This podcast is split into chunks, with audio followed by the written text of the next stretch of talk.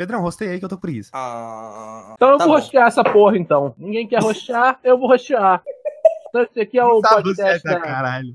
No podcast é painel de controle, vai.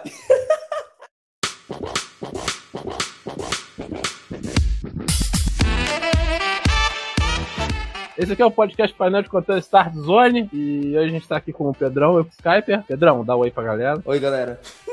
Boa, nice. Certeza que todo mundo ficou full empolgado com essa introdução aí. Skyper, dá um oi pra galera aí também. Olá. Pô, vocês estão animados hoje, hein? Só queria dizer que Call of Duty Black Ops 4 é um dos jogos mais foda desse planeta. Joguei duas partidas de Blackout. Na primeira eu morri, nem sei de onde veio o tiro, só sei que foi um tiro de sniper. E na segunda um caminhão me atropelou. Nota 10. Então, 11 barra 10 morreria de novo, né? E você, Pedrão? O que você tem pra acrescentar aí no começo do podcast? Tristeza, melancolia, discussões filosóficas e Gears of War Game of the Year. Hã?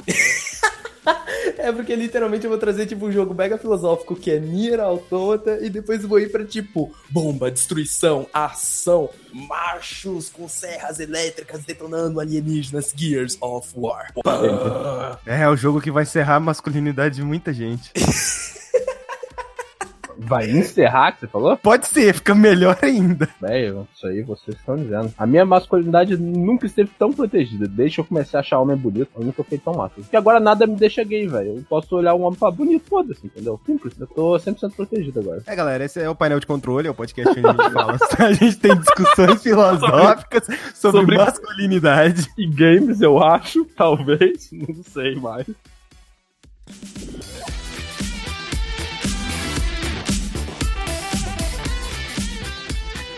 Eu vou começar por um joguinho que você jogou, Pedrão. Você já falou dele aqui, inclusive a gente teve uma discussão sobre o período do lançamento poder prejudicar as vendas de um jogo, que aconteceu com esse jogo, que é Titanfall 2. É, eu joguei o Titanfall 2, tanto o modo história. É, o Pedrão, eu lembro, eu lembro dele ter gostado, eu acho, não sei, não lembro direito. Eu achei o melhor modo história de um FPS daquele momento, mas eu não tinha jogado Doom ainda. Não, mas tu não tem história, né, velho? Não, eu, eu acho um pouco. Doom é um FPS, ok? Não podemos negar, é impossível negar. É o melhor jogo de 2016. Se qualquer coisa que você for falar aqui, você vai ter que Não, passar não. perante a minha não, autoridade. Não, não é isso que eu quero dizer. Eu quero dizer que você pegar ele e julgar o modo campanha dele junto com outros FPS, porém, ainda fica parecendo meio errado. É porque é meio estranho, né? Porque Doom é literalmente. Ele tem um foco mais em gameplay. Titanfall, Titanfall tem seus momentos ali que ele foca em gameplay. Toda fase tem um twist diferente, né? Sempre tem alguma coisa diferente ali nas fases. Tanto Sim. que, né, teve trailer, tudo. Todo mundo já sabe daquela fase que você consegue voltar no tempo, que é foda pra caralho. E que, inclusive, eu acho muito engraçado, porque Dishonored 2 e Titanfall 2 lançaram, tipo, com um mês de diferença e os dois têm fases desse mesmo estilo, né? Que é literalmente você usar, voltar no tempo ali naquele local. Inclusive a de Dishonored é muito boa. Só que eu fiquei. Eu senti a mesma coisa que eu senti com, sei lá, modo campanha de Call of Duty Advanced Warfare. É, eu gostei, Ah, não. mas podia ter mais, cara. Realmente acaba rápido demais. Esse é o único problema. Pedrão, tá ligado a, a cena. Não sei se você vai lembrar. A cena que acontece. A explosão que acontece antes de você pegar a Smart Pistol. Hum, na explosão que acontece antes de você. Eu não lembro. Porque acontece um fato, tipo, marcante assim na história, e aí logo em seguida você pega a Smart Pistol. É, eu tô tentando falar. Tô, tô tentando falar sem spoiler aqui, né? Acontece um bagulho importante e você pega a Smart Pistol. Tá, eu não lembro do momento que você pega Smart Pistol. Que aí depois você sai, você sai, que é um literalmente um dos melhores momentos do jogo, que você, depois você sai correndo pela base inteira dos inimigos e matando a galera com o Smart Pistol, que basicamente é menos de meio segundo pra você para ela travar a mira e você dar um tiro e matar. Porque é Ah, tô ligado. Aquela parte lá que você tem que dar uma de Berserker lá que você tá meio desarmado. isso. Putz, grila, velho. Nossa!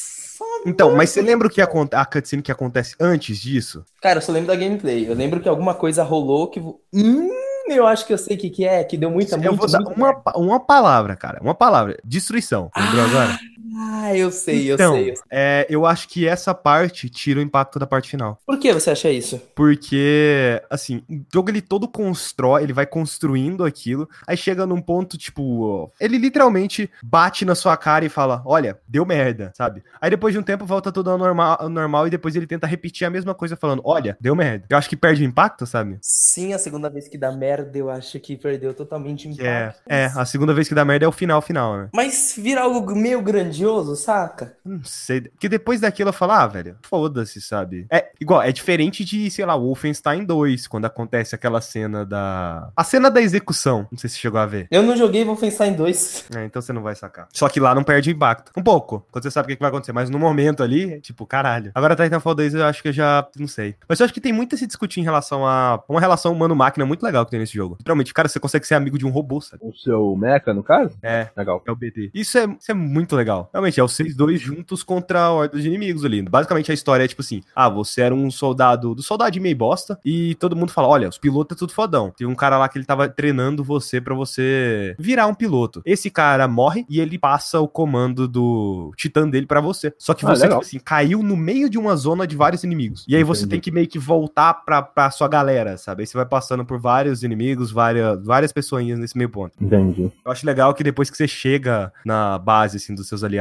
é, tem uma mulher lá que ela vira e fala assim, é, então, agora, né, acabou aí, eu vou transferir, eu vou passar, ela fala pro Titã, eu vou passar você pra um piloto, piloto especializado. Ele, não, não, eu quero ficar com ele mesmo. Nossa eficiência, eficiência de combate é 90%, eu quero ficar junto com ele. Tipo, um robô falando isso, cara. Velho, eu achei muito legal, cara. Entendi, legal.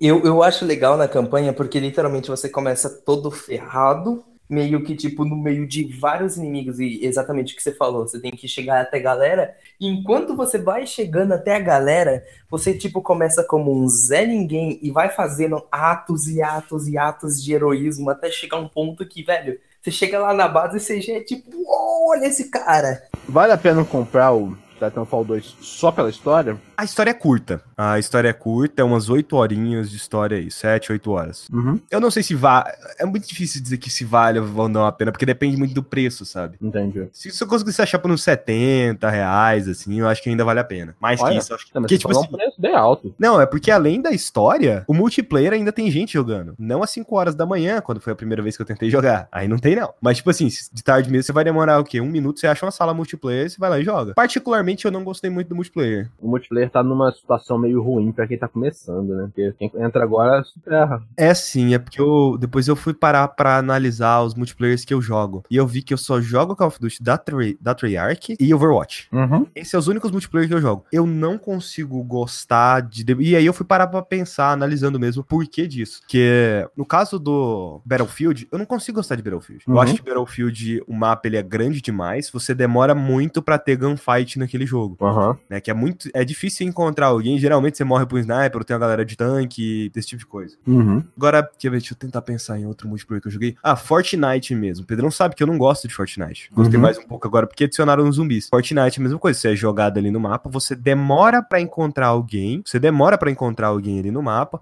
Então você tem poucas gunfights ali no início. Se você morre no gunfight, você tem que reiniciar o jogo e até você começar de novo e cair num lugar. Demora um pouco. Mudou bastante nessa season agora porque tem a casa. Então, literalmente, toda vez que eu vou jogar, eu caio na casa. Então o nego já tá se matando lá. Novidade. A casa foi pro Beleléu, mas ela se tornou um ponto de mais gunfight ainda. Uma partida eu ca- caí lá e matei seis caras em sete minutos de partida. Mas dá, dá pra voar? Não dá mais pra voar. Ah, então foda-se pau no cu desse jogo. Fortnite é uma bosta.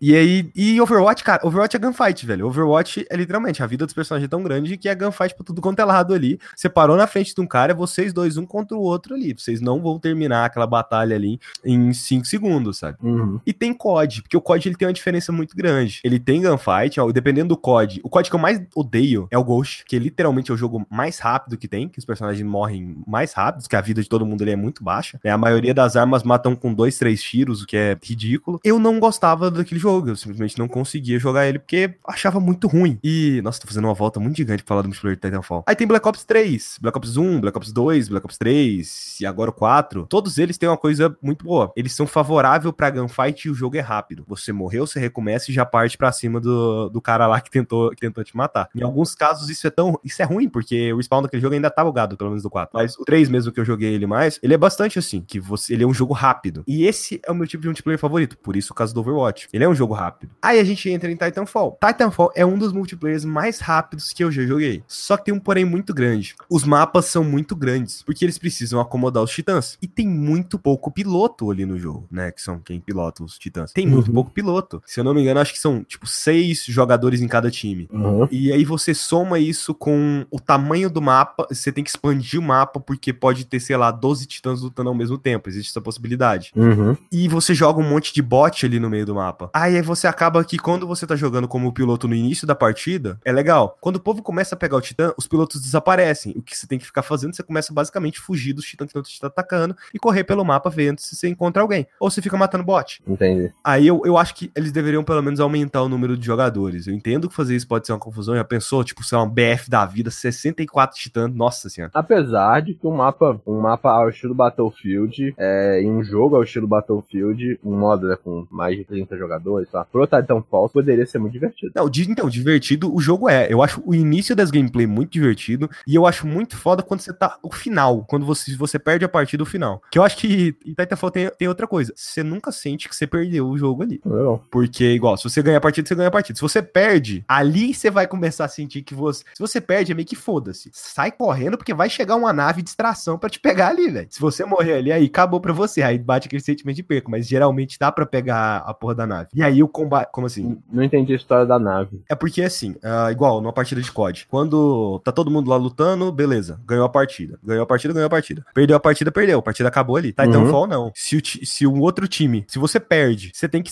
é, vai chegar uma nave no cenário, que é uma nave de evacuação. Uhum. Para os soldados que estão vivos ali naquela batalha pegar essa nave e evacuar daquele planeta, daquele local de batalha, né? Uhum. Isso é interessante, porque aí no final, no final da partida, depois que todo mundo já completou o objetivo ali, que o time perdeu ou ganhou, ainda assim no final tem aquela coisa: olha, vou ter que correr pra aquela porra daquela nave. Tem três titãs do time inimigo ali, independente. Eu preciso dar um jeito de chegar e entrar dentro daquela porra daquela nave. Uhum. E aí, quando você entra dentro da nave, você, você va, a nave vaza assim pro, pro espaço e, tipo, pô, você perdeu, mas você ganhou ali, você entrou na nave. É tipo, mas aí a recompensa é um, é um pouquinho maior? É, se eu não me engano, acho que você ganha um pouco mais de XP por fazer isso, por conseguir entrar na nave. Entendi. Agora, uma coisa que realmente eu senti ruim no multiplayer do Titanfall 2 é que simplesmente parece que, em comparação ao primeiro Titanfall, os pilotos e as armas anti-titãs foram meio nerfadas. Antigamente, minha maior diversão no Titanfall 1 era basicamente deixar o meu titã no automático e ir pulando nos outros titãs, que era, se não me engano, a função de rodeio, que você pulava em cima do outro titã, puxava o núcleo dele e começava a atirar no núcleo até explodir aquele titã. É, não é nem só isso que eu sinto que foi nerfado. As armas em si contra Titã também foram nerfadas. Dava pra você de boa como piloto destruir um Titã do time inimigo. De boaça. Se o cara, se, se você, ainda mais que se você subisse em cima do Titã do cara, pronto, já era, já era pro Titã dele. É aquele negócio, o, o Titã ele tem que ser mais forte que o piloto. Dá pra você destruir ele fácil de propósito. Mas é que tá, o, o a, questão, a batalha que fica é a mesma coisa dos Titãs de Attack on Titan contra uma pessoa que equipa- equipamento movimento é aquele equipamento de movimentação tridimensional. Uhum. Tipo, a pessoa ela é pequena e ágil. O piloto ele é pequeno e ágil. O Titã, ele é grande, ele. Ele tem a sua agilidade, ele é mais, muito mais lento que um piloto. Mas, pô, um tiro de uma arma de um Titã mata um piloto. Entendi. Mas a questão é, você vai conseguir acertar o tiro? Sim. Entendeu? E outra coisa, dá pra você passar por cima do piloto também, né? Você sai correndo lá e foi atropelado pro Titã já. Justo. Então, tem essa dualidade legal. Eu gostaria que tivesse um Titanfall 3 pra eles trabalharem melhor isso, mas é muito provável de não ter, né, velho? E cagou muito o lançamento desse jogo. Eu acho que talvez tenha, mas de qualquer jeito. A gente quer um Titanfall 3 nas mãos da EA, agora que ela comprou a Respawn. Mas a EA já tinha comprado a Respawn. Antes de Titanfall 2, não, eles só distribuíam o jogo. Eles compraram após o lançamento do Titanfall 2. Agora pensa, um jogo Titanfall modelo EA. Eu não quero um Titanfall modelo EA. É, alguém sabe me responder aí se. Olha, saiu uma notícia aí que supostamente a Respawn lançaria um jogo multiplayer ano que vem. Interessante, um rumor no caso. Né? Deve ser aquele jogo do Star Wars que eles estão produzindo. Deixa pra lá, Star Wars nos joguinhos morreu já. É, Morreu não. Morreu. morreu, Eu morreu, Morreu cara. De- de- depois, pelo menos a, a série Battlefront morreu. Não, ok. A série Battlefront pode morrer. Mas assim, tipo, com exceção daquele caso das microtransações que teve lá, que sinceramente, né, não tem nem o que comentar mais das microtransações do Battlefront 2, a EA, ela não tá sendo tão péssima empresa assim, ultimamente, pelo menos. Ela comete algumas cagadas. Cara, quando deu aquela merda lá, caiu o valor da ação delas em, acho, 3%. Mas a, EA todo, cara, a EA todo ano ganha como, pri- eu nem se lembro qual que é o nome do, do lugar lá, todo ano ela ganha como a pior empresa do ramo do entretenimento. Ela ganha, né? Entre aspas. É, Eles devem ter uma parede com todos os troféus. Olha aqui, fomos das piores empresas em sei lá quanto tempo. Eles são super vilões de Cyberpunk 2077. Basicamente, basicamente. É, não sei, porque igual a Respawn, acho que foi a primeira empresa que teve aquela coisa de, ou, oh, sabe os mapas de DLC? A gente vai lançar tudo de graça. Eu acho que ela foi a primeira empresa a ter isso. É, mas isso foi por causa de um erro deles em Titanfall 1. Eles viram, ok, deu merda e ninguém quis comprar as DLCs Titanfall 1. Vamos fazer o seguinte, vamos dar todas as DLCs, então, desse jogo, e quando lançar o 2, todas vão ser de graça. Que é uma decisão genial, cara. Eu acho que ninguém, cara, essas empresas deveriam parar de ser trouxa. Olha o sucesso de Fortnite. Olha o sucesso que Fortnite faz vendendo roupinha, velho. Mano, eu, eu, imagino se é igual, se você pega Black Ops 3, por exemplo. Black Ops 3 ficou de graça. Black Ops 3 ficou de graça na Plus. Cinco anos depois do lançamento, mas ficou de graça na Plus. Aí, que que eu, que que eu fiz? Ah, o jogo tá ali, né? Olha, mas tem uma DLC do modo Zombies com todos os mapas do Black Ops 2. Eu poderia simplesmente instalar meu Xbox 360 e jogar as DLC? Poderia. Vou fazer o que eu vou comprar DLC. Eu comprei a porra da DLC. Sim. Então, tipo assim, eles conseguem ganhar dinheiro de, de outra forma, sabe? Eu ainda acho que tanto FIFA, quanto COD, quanto Maiden, quanto NFL, todas essas franquias anuais, tirando Assassin's Creed, que Assassin's Creed é história, todas essas franquias anuais, eles poderiam, sei lá, fazer tipo, sei lá, a Blizzard faz com World of Warcraft, sabe? Igual, aqui tá a base do jogo, né? Igual, lançou Black Ops 4 agora. Aqui é a base do jogo. Ano que vem, lança uma porra de uma, de uma atualização, de uma expansão pra Black Ops, pra Black Ops 4, custando 60 dólares. Que adiciona mais, sei lá, mais 14 mapa, mais 20 arma, mais sei lá o que, sabe? 60 dólares não, menos, né? Não, pega 60 dólares o, pre o, preço padrão de jogo. Se você vai adicionar um jogo novo em cima de um jogo que já existe, pô, 60 dólares faz sentido. Não é ok. É, é pensar tipo Hearts of Stone de Tier 3, entendeu? Ou Blood and Wine. Basicamente é um jogo em cima de outro jogo. Ah, mas esses jogos aí tem preço mais barato. Mas eu entendi o seu ponto. É, ainda assim, a questão do preço poderia ser discutida depois. Mas acaba que valeria mais a pena, porque as pessoas teriam uma base. Ah, eu gostei dessa expansão aqui, eu vou comprar ela, sabe? Uhum. Ou sei lá, você quer fazer um modelo melhor ainda? Faz igual o Overwatch faz. Tudo de graça e vende Sim. É, porque Black Ops 3. Vocês jogaram Black Ops 3? Não, Black tenta, Ops conseguir, 3, tenta conseguir a porra de uma arma extra naquele jogo. É impossível. É impossível. Cara, nossa, velho. Você tem que ter 75 vitórias de partida. Só assim pra você conseguir. Que é muito raro você conseguir uma arma dentro daquelas caixinhas. Tipo, raro demais. Aquele jogo, igual, do jeito que a Activision. Só que a Activision ela só fez depois. Do jeito que ela liberou o jogo pra todo mundo ali. Ela liberou o jogo ali. Pra, não, toma. Tá de graça essa porra. Quem tiver Plus pode jogar. Eu tenho certeza que um monte de gente que comprou a porra do jogo foi lá e comprou arma, comprou caixinha, comprou a puta que pariu. Então eu acho que, sei lá, eu nem lembro mais o que, que eu tava falando de Titanfall. É, o multiplayer de Titanfall é bom sim, é por isso que eu falei que 70 reais vale a pena. O multiplayer ele é bom, eu só não gostei muito, o que não faz dele um jogo ruim. Eu entendo as qualidades daquele multiplayer, ele é rápido pra caralho. É, dá pra, véi, a sensação de, pô, seu titã caiu, você tá lutando contra um piloto, seu titã cai do céu, você entra dentro do titã, aí você vê a porra de um titã na sua frente, vocês dois partem pro fight também ali. É muito legal. Imagino. Pena que não fez tanto sucesso assim, mas se ainda, se ainda tem gente jogando e a história é boa, por que não, né? É, tem gente igual. Eu não tive dificuldade pra achar sala de tarde, assim, de manhã, nem de noite. Madrugada não existe como jogar isso, não. Entendi. É, fazer base pequena, foda isso. É. Ah, mas até então, eu tava tentando jogar Blackout do COD e demorei 5 minutos pra achar a partida. Fazer o quê, né? Posso então aproveitar uma deixa que você deu pra poder falar do jogo que eu quero recomendar? Vai, vai em frente. Assassin's Creed pode voltar a ser anual, Ubisoft, tá liberado. Pode, pode voltar? Não. Pode não. Pode sim. Não pode, não. Pode sim. Tá liberado. Tá, tá liberado, tá liberado. Não pode, Depois... não pode. Não pode. Você jogou Origins? Não. Jogo inflado da porra. Jogo em quê? Inflado pra caralho. Você jogou Odyssey? Ainda não. Joguinho maravilhoso. Mano. Vai que tá. A gente ah. tem que levar em consideração aí que se pensa, agora pensa, se as equipes de Assassin's Creed Odyssey e de Assassin's Creed Origins se juntassem para fazer ou Assassin's Creed, sei lá, Assassin's Creed primeiro First Age, que agora um é antes do outro, né? Se eles se juntassem para fazer um outro Assassin's Creed, provavelmente sairia melhor, cara. Então acaba que não compensa lançar um jogo. Não, mas enfim, isso é mais uma piada que eu fiz pra começar o assunto mesmo, mas é porque, mano, honestamente, Odyssey foi um Assassin's Creed que me fez me remeteu aos ao tempo em que eu jogava muito Assassin's Creed, né? Porque a minha história com Assassin's Creed ela foi começou no 1, né? Eu, eu zerei o 1, inclusive como 2 já na minha casa. Aí eu fui pro 2, ainda bem que eu não fui pro 2 antes de zerar 1, senão eu não voltaria. É, porque o nossa, o 1, Porra, ele é horrível. É horrível. Eu não acho ele horrível, honestamente. Ele é, cara. Ele é, ah. é, velho. O ciclo de repetição dele. Diga. É repetitivo. Agora, será que podemos dizer que o Assassin's Creed foi o inventor do gênero jogo de podcast? Como assim jogo de podcast, velho? É, se bem que o primeiro de. É porque. É assim, aqui na Start Zone a gente preza muito por Just Cause 3.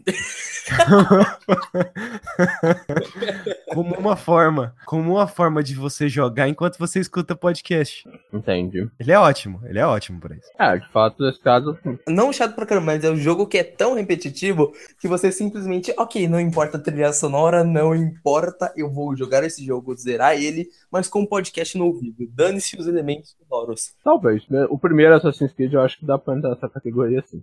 Eu, eu acho que não. Eu acho ele, eu acho ele muito ruim. Eu acho o primeiro Assassin's Creed eu acho ele ruim Mas bem. demais, velho. Independente de ruim ou não, na época que ele saiu, ele era o que tinha. E fez sucesso. É tipo Might Number 9, né, velho? É melhor que nada. Não, não, não. Might Number 9 eu tentei jogar, cara. Mas não é, não é melhor que nada. não, nada é melhor que Nada ele, é cara. melhor que Might Number 9. Véi, eu só quero dizer uma coisa aí. O Assassin's Creed 1 lançou em 2007. 2007. Sabe que jogo lançou em 2007? Qual? Bioshock. Entendi. Mas Acabou. Então pronto, Mas, esse jogo é uma bosta. Não, não. Aí eu joguei o 2, e aí, né, o 2 eu acho que foi o jogo que pegou as pessoas todas de vez, né? É, no meu caso foi o Brotherhood. Sim, não. É porque o 2 ele é uma trilogia. O 2 ele é uma trilogia, né? Então, então, enfim. Aí teve o Brotherhood, enfim. Foi só melhorando. Chegou o 3, deu uma caída. Eu joguei o 3, eu gostei. Foi só melhorando, cara. O cara tá falando que o Revelations foi melhoramento do porra do Brotherhood. My Revelations foi ótimo. Não, não, mas, não, mas Brotherhood é muito melhor. Então não foi só melhorando, entendeu? Cara, É porque, tipo assim, dois é bom. Tá Brotherhood certo. é muito bom. Revelations volta pra bom, entendeu? Entendi, ok. Mas eu acho que tá sempre pegando muitos detalhes. Eu só tô contando a história. Eu quero falar do Odyssey. Eu quero falar do Odyssey. Eu não quero falar do 2, entendeu? Então vamos lá. Aí, é, eu joguei o, a trilogia do todos lá. Do dois. Sim, joguei o 3. Ó, o 3 aí, ah, eu ouvi dizer que a internet sempre tá certa, disseram que era uma bosta. Então, Cara, eu vou ser sincero. É horrível. O, pro- o pro- o problema do 3 não é que ele é ruim. O problema do 3 é que o protagonista dele veio depois do Ezio, entendeu? Então é tipo, sei lá, é igual aquele jogo lá de tiro, Far Cry. Não teve Far Cry do, do, do 3 lá? é, o, depois do 3, o 4, 5. Então, o 3 é o cara que foi é aquele, que é aquele maluco É, o do famosão. Então, depois dele o vilão não ficou tão marcante assim, porque ele era muito bom, a mesma coisa aconteceu. Mecanicamente, Assassin's Creed até o até o Rogue ou Black Flag, não sei qual que veio por último, era a mesma coisa. A Rogue. Até Rogue. O É, era eles, sempre a mesma eles- coisa. é, ele só foi iterando em relação à fórmula, né? É, só foi então, adicionando tipo- mais movimentos, esse tipo de coisa. Então, tipo, falar que o 3 é ruim, sei lá. eu nem acho joguei o besteira. 3. Eu nem joguei o 3. Eu só ouvi falar na internet e a internet tá sempre correta. O 3, ele, o 3 ele adicionou barco. Então foda-se, o 3 era muito bom. Assim, é, eu sou um cara que sou defensor ferrenho de Rogue. E pra mim, cara, Assassin's Creed Rogue é o melhor Assassin's Creed desde Brotherhood. Então, depois do, do, do 3 eu joguei só o Liberations, eu não joguei o Rogue ou o Black Flag. Pô, Black Flag, Black Flag, melhor jogo de pirata que existe. É um péssimo Assassin's Creed, porque não tem nada de Assassin's Creed naquele jogo. Mas, velho, é o melhor jogo de pirata que eu joguei. Justo. Eu vou. Mas eu acho que eu tenho Black Flag em casa de Play 3, um maluco me emprestou e foi pra Itália, morar lá. E eu jogo lá. Eu acho que o jogo tá aqui. Eu acho que o jogo tá aqui até hoje. Aí o Unity você chegou a jogar? Não. Então, aí eu larguei, porque acaba a história do Desmond, eu acho, né? Não, o Desmond, ah, o Desmond acaba no 3, né? Acaba no 3, então. E eu acho que eu meio que me perdi nessa parte aí. E eu gostava muito da história moderna do Assassin's Creed, sabe? Tipo assim, eu, eu me empolgava com- jogando o passado, mas eu, eu queria mesmo saber o que, que ia acontecer na- no próximo capítulo, sabe? Da do contextual. Eu achava muito legal. E meio que acabou o Desmond morreu, eu fiquei puto, eu nunca mais joguei. Aí eu abri o próximo jogo, não tinha um protagonista legal, fora da, do, do Animus, né? Então eu ficava, é, é. Qual? Qualquer um depois do Desmond. É, mas nenhum deles, eles não focam nada É. muito no... É, eles deram frente no do Rogue, mas eles largaram logo depois no. Tá, que eu, eu achei estranho isso, porque, cara, o protagonista do Rogue do, do presente, cara, ele tem um enfoque de história muito bom. Não, é, uai, até no Assassin's Creed, acho que foi o Syndicate, o último que eu joguei. Não, o último que eu joguei foi o Origins, mas tipo assim, no Syndicate tem umas cutscenes da, daquela galera Da que ajudava Juno. o Desmond, sabe? Não, da galera que ajudava o Desmond, os amigos do Desmond mesmo, sabe? Esqueci o nome daquele povo. Tinha uma- eles aparecendo numa cutscene lá, invadindo o Abstergo pra pegar alguma coisa. Mas enfim, a questão é, eu pulei tudo, joguei o Origins no PC, mas tinha lá, não rodou direito, eu É, ignorei. deixa eu só falar um pouquinho aí. É, Unity, o Unity é uma bosta. É, o Syndicate, ele é legal, mas ele é repetitivo demais. É, provavelmente o orçamento daquele jogo foi muito baixo, ao ponto de basicamente todos os vilões que você mata naquele jogo, no caso, todos os seus inimigos, é, existem quatro modelos de personagem. São os quatro, só, o jogo inteiro. Então, tipo, foi só uma questão orçamentária mesmo, mas o jogo é legal em si. Mas aí, eu voltei pro. Eu voltei pra Assassin's Creed Odyssey. Que foi quando eu peguei o jogo e, tipo, demorei 5 horas pra pra, pra me empolgar com o jogo. Mas foi aí, depois de 5 horas de saco cheio jogando aquilo só porque eu gastei 300 reais com aquilo, que eu me dei conta de uma coisa. Sabe, que as memórias da nostalgia, que o efeito nostalgia bateu em mim. E eu falei, caralho, Assassin's Creed sempre foi assim. E aí começou um fenômeno, entendeu? Um fenômeno que eu apelidei nesse exato momento de fenômeno Odisseia. E aí o que aconteceu? Qual que é o fenômeno Odisseia? É o fenômeno que ocorre quando depois de muitos anos você joga um Assassin's Creed bom de novo. E, mano, eu comecei a reparar que o Odyssey ele tava me trazendo muita coisa boa dos Assassin's Creed antigos. Mas, aí que tá, eu queria te fazer uma pergunta. É Assassin's Creed? É. Porque o Origins não parece Assassin's Creed. O Ori- Então, é, vamos lá. Tem a parada dos níveis e ele é muito RPG. Mas ele ainda é Assassin's Creed por causa de alguns pequenos fatores. Primeiro, a antiga civilização, que eu acho que ficou uma coisa muito proeminente no Assassin's Creed. E esse jogo ele foca em falar da, da antiga civilização, entendeu? Ele inclusive explica quem são os deuses, né? Ele fala, ele comenta dos deuses e ele comenta de criaturas mitológicas, olha que legal. Tipo, o Minotauro e o labirinto de Perseu, sabe? Da Perseu, né? Teseu, né? Ah, então é um filho da mãe lá que usou. É, e pelo jeito jogaram pro caralho, né? Tem magia pra porra nesse jogo. Tem muita magia. Isso é muito legal. Tô muito feliz, inclusive. Mas. E faz sentido, porque se você parar pra pensar, é como se naquela época tudo da magia fosse acabando. Tipo, quanto mais no futuro a gente tá, mais do mundo foi explorado, né? Então faz sentido quando os caras te jogam pra Grécia Antiga, as coisas ainda estarem lá, entendeu? Eu achei uma desculpa muito boa pra, olha, nosso mundo é assim porque muito tempo, porque as coisas que da antiga civilização já foram descobertas. Então, Eu, eu acho que Assassin's Creed já devia ter jogado pro caralho há muito tempo. É, eu acho que ele já devia ter começado a explorar. Não, velho. Nosso, o protagonista aí, ele é foda e é isso mesmo. Ele consegue escalar a porra de um prédio com um pulo, sabe? Tipo Shadow of Mordor, sei lá. Eu acho que eles já poderiam ter explorado isso antes já. Porque toda a lógica da história é tipo assim: ou, independente do que os assassinos fizeram, os templários ganharam. Eles escondem a história do mundo. O mundo de verdade é esco- escondido pelos templários. Tanto que tem uma, uma quote muito foda, não sei se é religioso ou não, mas tem uma quote que eu acho muito foda no, no primeiro Assassin's Creed, que tá lá, a Abstergo, inclusive, o, acho que é aquele, é Vide, o nome daquele doutor, não sei, que ele vira e fala, olha, a gente, a gente escreveu a Bíblia pra esconder a história de verdade que aconteceu. ô louco. Então, tipo, tem uma frase dessa. Eu fiquei olhando pra frase e eu, falei, caralho, velho. Que justamente a Abstergo, ela tá ali pra. Ela escondeu tudo. Ela escondeu tudo do mundo. Então eu acho que poderia ter mais mágica, poderia ter mais coisas, assim. Mas é, mas tá tendo, eu acho. Eu acho que eles até um lugar. É porque Não, o, fo o, fo o foda é. Mas o, fo o foda é que, tipo assim. É só agora que foi ter. Acho que eles já deviam ter feito isso antes. Pô, o Ezio, o máximo que ele tem ali é uma porra de uma maçã que controla a mente dos outros. o os protagonistas, eles geralmente são muito fortes porque eles têm sangue da, do Zizo, né? São a primeira civilização. Só informação aqui, ô Rogério. Enfim, mas é isso aí. Só isso que eu queria dizer mesmo. E Assassin's Creed Odyssey é realmente o The Witcher 3 dos Assassins. Falaram isso do Origins, hein? É, ele tem um sistema de, Ele é bem RPG. Na verdade, voltando no assunto aqui, eu não terminei. Deixa eu terminar de falar por que que ele é um Assassin's Creed, né? Ele tem aquela. Ele tem um começo lento pra caralho e super chato, que dá de vontade de desistir do jogo a cada cutscene que aparece. Isso é um ponto de Assassin's Creed. Ele tem alvos, né? Se o objetivo é desmantelar uma organização e você tem que procurar por conta própria vários alvos dessa organização. Ele tem furtividade e ele tem a liberdade de Assassin's Creed, que eu gosto muito, que é quando você tem que tomar uma área e aí você chega naquela área e tem uma, uma barrinha de energia. E aí você tem que fazer coisa, matar pessoa influente, roubar coisa. Eu não lembro se nos outros Assassin's Creed era exatamente assim. Eu lembro que tinha isso, mas tem isso nesse também. E essa liberdade que Assassin's Creed dava e dá nesse Odyssey, eu acho muito legal. É um jogo muito livre, sabe? É,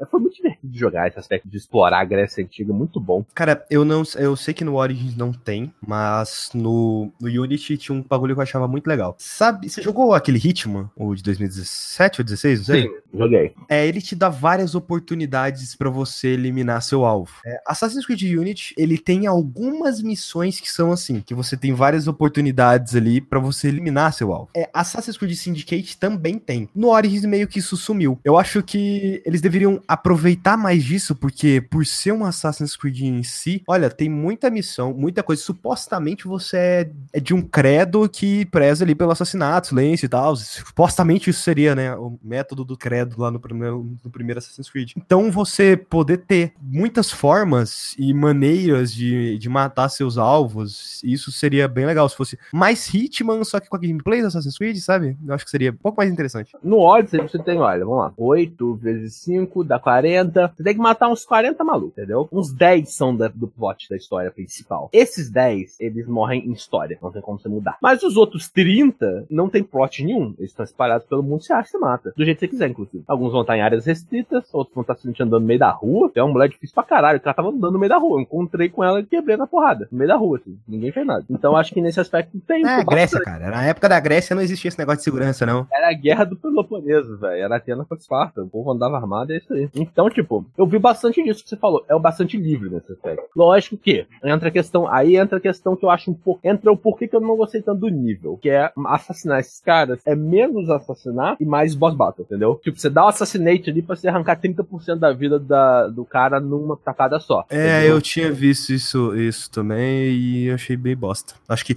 acho que todo assassinato, se você chegou perto do alvo, ali todo assassinato tinha que ser um botão só, cara. Ele é um assassinato. Então pronto. Se você vai matar a porra de um boss lá com Ezio, né, literalmente você subiu em cima lá de um local, pronto, tem consegue pular e matar ele, você vai pular e matar ele. Você tá fudido depois, por quê? Porque vai lotar de guarda em volta de você, tá. Mas aí se vira, né? Mas aí que tá. É, Essa parada de não matar instantaneamente cria algumas situações que eu achei bem legais. Que, tipo, muitas vezes você tem que pensar duas vezes pra assassinar um cara, porque você não vai matar ele de, de um primeira. É, mas aí você força o combate, né? Você força um combate desnecessário. Não, porque se você conseguir lutar com matar ele rápido, né? Ou isolado, não tem combate ainda. Você mata ele logo, tipo, tem muita habilidade no jogo, né? Então, sei lá, uma, coisa, uma coisa que eu fazia muito na, no Origins era usava flecha. Como a flecha ela tinha aquela habilidade de controlar a flecha, também. eu usava as flechas tudo pra matar e matar Eu- todo mundo. É isso aí, eu- velho. Eu, eu acho que eu nunca usei o arco nesse jogo. Mas o arco tá lá. E ele é bem forte, pelo que eu vi. Mas é Mas você sabe me dizer se tem essa habilidade? Sério, controlar a flecha tem. É simulador de controlar a flecha. Flight Arrow Simulator. Mas, tipo, vou dar um exemplo. Como é que eu faria, faço, não fazia no meu jogo. Tinha lá o capitão. Não conseguia matar ele com Assassinate. Mas tinha a habilidade que eu dava o dobro, o triplo de dano do Assassinate. Ó, o que eu fazia? O perto dele, dava o triplo. Depois já dava uma habilidade especial lá de combate, que eu dou o dano do Assassinate em combate. Aí com o cara caído, eu dava o combo. Só que quando o cara tá caído, não tinha animação do combo. Era um hit só e dava o dano inteiro, entendeu? Então, o fato de você não matar os caras com Assassinate, por mais que às vezes ele force uma luta, né? Tipo, o cara que tem muita vida, realmente um boss. Quando você tá invadindo uma fortaleza, ele na verdade só dificulta o Assassinate. Isso é legal, porque tu mata qualquer vagabundo lá na fortaleza de boa. Tá um Assassinate, ele morre. Agora, tem caras que você não consegue fazer isso. Tem que pensar mais, sabe? Você tem que extrair ele. Tipo, você tira ele de um lugar, tá com uma flecha numa casa, ele entra, aí você vai lá, dá o combo nele e se esconde, entendeu? Então acaba que ficou mais dinâmico esse aspecto. Eu achei mais legal. Do que simplesmente eu sair indo atrás de todo mundo, matando o maluco de fila, assim, né? Então o jogo ele devia fazer de uma outra forma. Não deveria ter um botão de assassinate, a não ser que você stune seu alvo. Tá ligado? Aquele, tipo, sei lá, você jogou Skyrim. Sabe quando você tá junto com um companion. Eu nem esperei você responder, já tô falando. Sabe quando você tá junto com um companion e o companion cai? Ele não morre, ele cai, entendeu? Tipo aquilo. O vilão cai, você vai lá e assassina. Pronto. Não, também, mas. Ah, tipo, é uma ideia. Poderia ficar bom. Mas eu acho que o, o relevante aqui é, é que ficou bom também o que eles fizeram, entendeu? Supostamente esse jogo é pra contar a história dos Templários, né? Não, esse jogo é pra contar a história. Cara, esse jogo, ele. ele, ele- Não, é que, tipo assim, é, eu vi várias pessoas falando coisas diferentes sobre a história desse jogo. Uns É, não, é, é porque. Templários, outros falaram que é basicamente um pouco sobre o- a civilização antiga e, tipo, ninguém chega a um isso de do foco. Entendi. Eu então eu vou falar o que a história do jogo é. Ele é um Vingadores 2 bom, ponto. Tá, esse é o porém. É o Não, Origins. Vingadores O não, 2. pera. o- não, Ah, o eu não gosto de Vingadores 2. Não, eu sei. É, O Origins. 2 é o pior, eu acho, dessa trilogia. O Origins, é, o Assassin's Creed Origins, supostamente é pra contar a origem do credo dos assassinos. Sim. Você chegou a jogar ele até o final? Não. Então você não pode falar com propriedade. Esquece. Não, o que eu quero dizer é o seguinte: é, por que, que eu tô falando que o Assassin's Creed Odyssey é um Vingadores 2 bom? Porque ele é um, ele é um jogo de. pra compor o universo, sabe? Ele não tem diferença, não conta essa história do Assassin's Creed, entendeu? Ele é a continuação da história da assassina do. do Odyssey. Do Odyssey não, do Origins, né? Que é aquela mulher lá, e do Animus lá, né? Entendeu? E agora ela encontra a lança de Leônidas e ela vai na memória dele. Ele é um jogo bem independente do cenário, sabe? Mas ao mesmo tempo ele tá no cenário e ele compõe o cenário e ele adiciona coisas no cenário, entendeu? Então ele é basicamente isso, ele continua a história da mulher. Ele não é uma. Ele não conta sobre isso, ou sobre aquilo, entendeu? Então, tipo, eu você falar, esse jogo é a história do quê? Cara, não, não- nada. É a história de Assassin's Creed, pronto. Ele é outro capítulo na série Assassin's Creed, entendeu? É, eu fico puto porque o Origins supostamente deveria ser a origem e a origem do credo dos assassinos ela é contada numa cutscene de 30 segundos no final. Entende? É tipo, você faz tudo o que você tem que fazer, no final o cara fala, É. vou criar O o jogo- culto dos assassinos, aí acaba. É, é, basicamente. Não Não, não, não, não, é porque o jogo já tinha acabado, era cutscene final mesmo. Entendi. É sério, você pode, procura depois o cutscene final que você vai ver lá.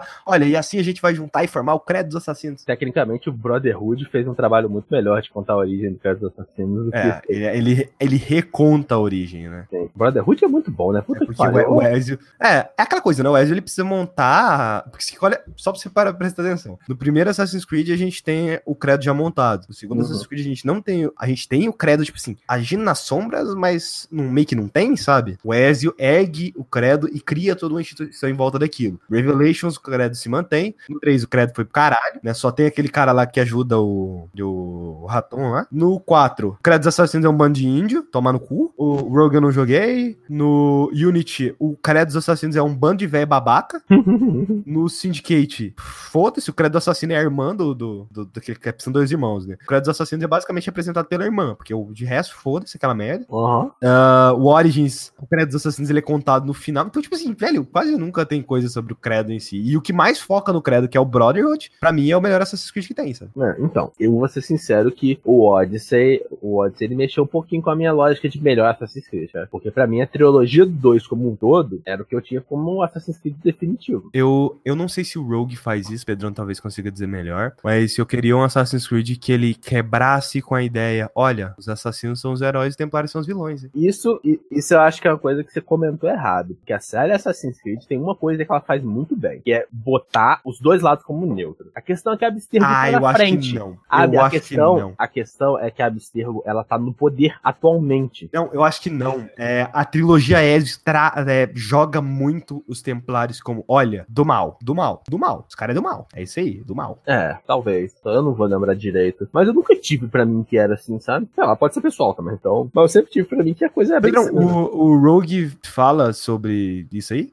Sim, o foco do Rogue, na verdade, é mostrar que o credo dos assassinos é tão corrupto quanto o dos templários, na verdade. Que o protagonista, sem, sem dar spoilers, mas o protagonista, o Sheik Cormac, ele era um assassino. Então você vê um cara perdendo a fé no credo e vendo no, no- na Irmandade dos Templários algo mais puro, algo É. menos. Mas só uma pergunta. É, até o final do jogo, ele já ele fica puto com todo mundo? Ele fica puto com todo mundo no começo do jogo. Não, tipo assim, ah, pau no cu dos assassinos, os templários são legal, depois pau no cu dos templários e pau no cu dos assassinos, eu vou acabar com a raça toda. Não, porque ele, ele literalmente fica fiel à causa dos Templários. Aquela merda toda que acontece no contexto de Assassin's Creed 3 é culpa do Shea. Entendi. É, não joguei o 3. Mas o. Mas o 1 também, cara. O. Tipo. Ah, spoiler mais de um jogo de 10 anos atrás. Então, É, um foda-se, uma bosta, não joga aquela merda, não, é uma linha do mal. o, o vilão do 1 é o líder do Kratos Assassino. É, que foi corrompido pela maçã do Éden. Então, tipo, eu acho que, ok, talvez não tão bem assim, mas Assassin's Creed sempre botou os dois lados com a história É, inteira mas como um aí sim. que tá. Aí que tá. É, supostamente o Almoalin ele tinha um objetivo que era bom, ele foi corrompido pelo poder da maçã. Mas agora, se a gente vai ver lá os, os assass- o- as pessoas que o Altair mata, pô, tem gente que ele mata ali que era uma pessoa que tava pegando mendigos na rua, dava casa pra pessoa, depois pegava e começava a fazer experimentos nela, né? Uhum. É? Então, tipo assim, oh, pô, tinha um cara lá mesmo que ele queimava os livros. Ele tava queimando os livros da cidade porque achava que ninguém tinha direito a ter conhecimento. entendi. Entendeu? Então, tipo assim, os templários eles sempre são taxados que, olha, do mal, hein? Bem, mas eu, ia voltando no que eu ia falar agora, então. Não sei, se- não sei se tá ligado, mas agora tem uma terceira facção, né? Quem? Eu- então, é uma facção que é comandada. É tipo assim, sabe a Juno, que é a, a Iso do mal lá, que quer dominar tudo? Sei. Então, ela tinha um marido. Esse marido, por alguma razão que eu não entendo, ele reencarna várias e várias vezes. Ah, que é o sábio. Acho que é. E ele reencarnou no filho do Desmond. Que ele tem é, um olho de uma cor e outro olho de outra cor. Acho que é isso. Mas aí, esse filho do Desmond agora, ele lidera uma terceira facção. E pelo que eu tô entendendo da história, eu tô achando que vai acontecer uma espécie de união agora. Porque essa terceira facção, ela é 3 milhões de vezes pior do que as outras duas. Que ela é literalmente acomodada por uma ISO, que é dos criadores que criaram a humanidade como escravos, né? Então, tipo, eu tô achando que vai ter uma união entre assassinos e templários pra poder combater essa, essa facção. E vai ser tudo feito num filme com, com o Michael Fassbender como protagonista. E aquele ator pica, pô, o Adam Sandler. É. A Alessandra vai ser o líder da facção. Não, Vai a interpretar Alessandra- o sábio no cinema. Adam Sandler vai ser o Adam Sandler. Que ele sempre é o Adam Sandler, em todo filme que ele faz. Ah, eles podiam pegar. Eu queria um jogo do Assassin's Creed no. Cara, No dá pra Adam- brincar tanto, né, velho? Um pouco Você com queria Assassin's jogo Creed da- no presente. Você, você queria o jogo do Assassin's Creed com o Adam Sandler? O Adam Sandler fosse Assassin's Creed ah, daqui 30 anos no futuro, ele já tivesse velhinho, mas tipo assim, tipo, um velho tipo Ezio, foda, sabe? Entendi. Naquele, naquele nível, naquele naipe, tecnologia futurista, Assassin's Creed de 2077, cara, vai ser top. Aí, ó, pronto. Tamo aí, ó. Tamo a ideia aí, pessoal. Mas Assassin's Creed 2000. Cyberpunk 2067, você vai poder. Você vai poder ser um. Você vai poder ser um assassino, né? É, você vai acabar com as grandes corporações, que é basicamente o objetivo dos assassinos aí, que não, não quero ver a galera sendo, sendo escravizada pelas microtransações da EA e nem da Activision, então eu vou acabar com essas empresas aí. Exatamente. Aí, pronto, Ou Assassin's não, Creed. Ou você vai se unir a elas, né? Porque é o jogo de opções, cara. Assassin's Creed Rogue 2077. Assassin's Creed Rogue 2077, Brotherhood 3, Odyssey, Revelation. Revelation, não sei. Não, que Assassin's Creed Apocalipse. Pronto, a ideia é melhor ainda. Perfeito. Redemption 2. Redemption. Cara, esse é o melhor jogo de todos, né? E, e pra fe... Então, e esse Assassin's Creed Odyssey é bom. E pra fechar então o assunto, eu só preciso comentar da waifu mais superando toda, que é a Cassandra, melhor waifu. Joguem Assassin's Creed Odyssey. Assassin's Creed, make Assassin's Creed great again. Assassin's Creed bom é Assassin's Creed morto. É por aí mesmo, velho. Na verdade, na verdade, Assassin's Creed bom é Assassin's Creed anual. Foda-se, quero... Ubisoft, me dá meu jogo, eu pago. Ah, não, cara, eu não tive vontade de jogar o, o Odyssey porque eu joguei o, o Origins. Eu demorei, eu demorei 70 horas pra zerar e eu tô sempre.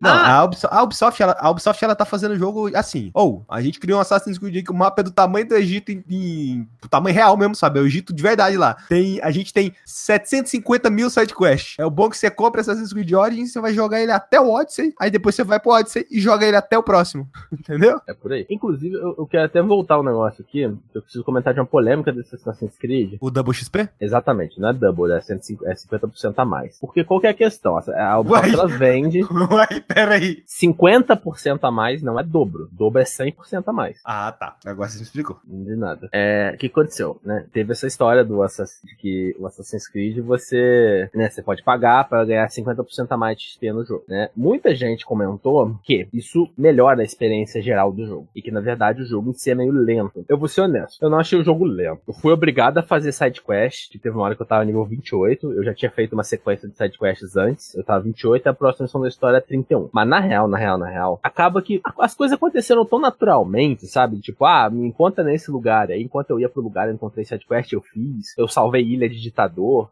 Tem umas histórias tão boas na side quest, sabe? Tipo, mano, honestamente, fazer side quest não foi um, um trabalho, sabe? Fazer side quest foi, foi muito bom. Eu, eu tava jogando, eu tava me divertindo. Então, eu não concordo com nada que essa galera tá falando de que o jogo é lento e que você tem que comprar essa XP extra pra poder valer a pena. Honestamente, nada a ver. Se você quer jogar o jogo, você vai jogar porque ele é bom, ele é bem feito e ele vale a pena. Bom, Cara, é assim, é, a Ubisoft no Origins já, eu acho que no Syndicate já tinha, que é o chamado Time Savers, que é economizadores de tempo. É assim, você vai lá, paga 250 reais no jogo, ah, mas eu não tenho tempo pra jogar, vou com- comprar uns economizador de tempo aqui. É, a questão é esse, esse- o nome desse menu é meio, é meio otário, né, velho? Mas é, é um time saver. Você pegar 50% de XP a mais é economia de tempo mesmo. é. Sim. É uma coisa, mas é uma coisa que não devia existir, eu acho. Ah, Vende, Dinheiro. vende estética, vende skin. Aí que tá. O problema, de, o problema do Assassin's Creed, cara, Assassin's Creed é um jogo single player. A Ubisoft, ela tenta tratar Assassin's Creed como se fosse uma experiência multiplayer. Não é, não adianta, não é. Assassin's Creed tinha que ser igual Uncharted, sabe? Vê se Uncharted tem alguma microtransação dentro da campanha. A Ubisoft podia parar de, olha, tem- ó, o Egito é gigante aqui que a gente tem na Assassin's Creed Origins. Ah, eu não explorei nem dois terços daquele, nem um terço daquele Egito eu explorei. Porque eu não tive vontade. A maioria das sidequests era a mesma coisa. Sim, é, então isso aí eu acho que eles arrumaram do Odyssey, então. Bom você, bom você comentar isso, inclusive. Porque, tipo assim, eu falo no sentido de, ah, vai mata esse cara, independente do contexto, sempre tinha uma historinha. Vai mata esse cara, vai encontra esse cara, vai faz isso, entendeu? Era muito parecido. Mas aí tudo no jogo é. Tudo em todos os jogos é igual, né, velho? Não necessariamente,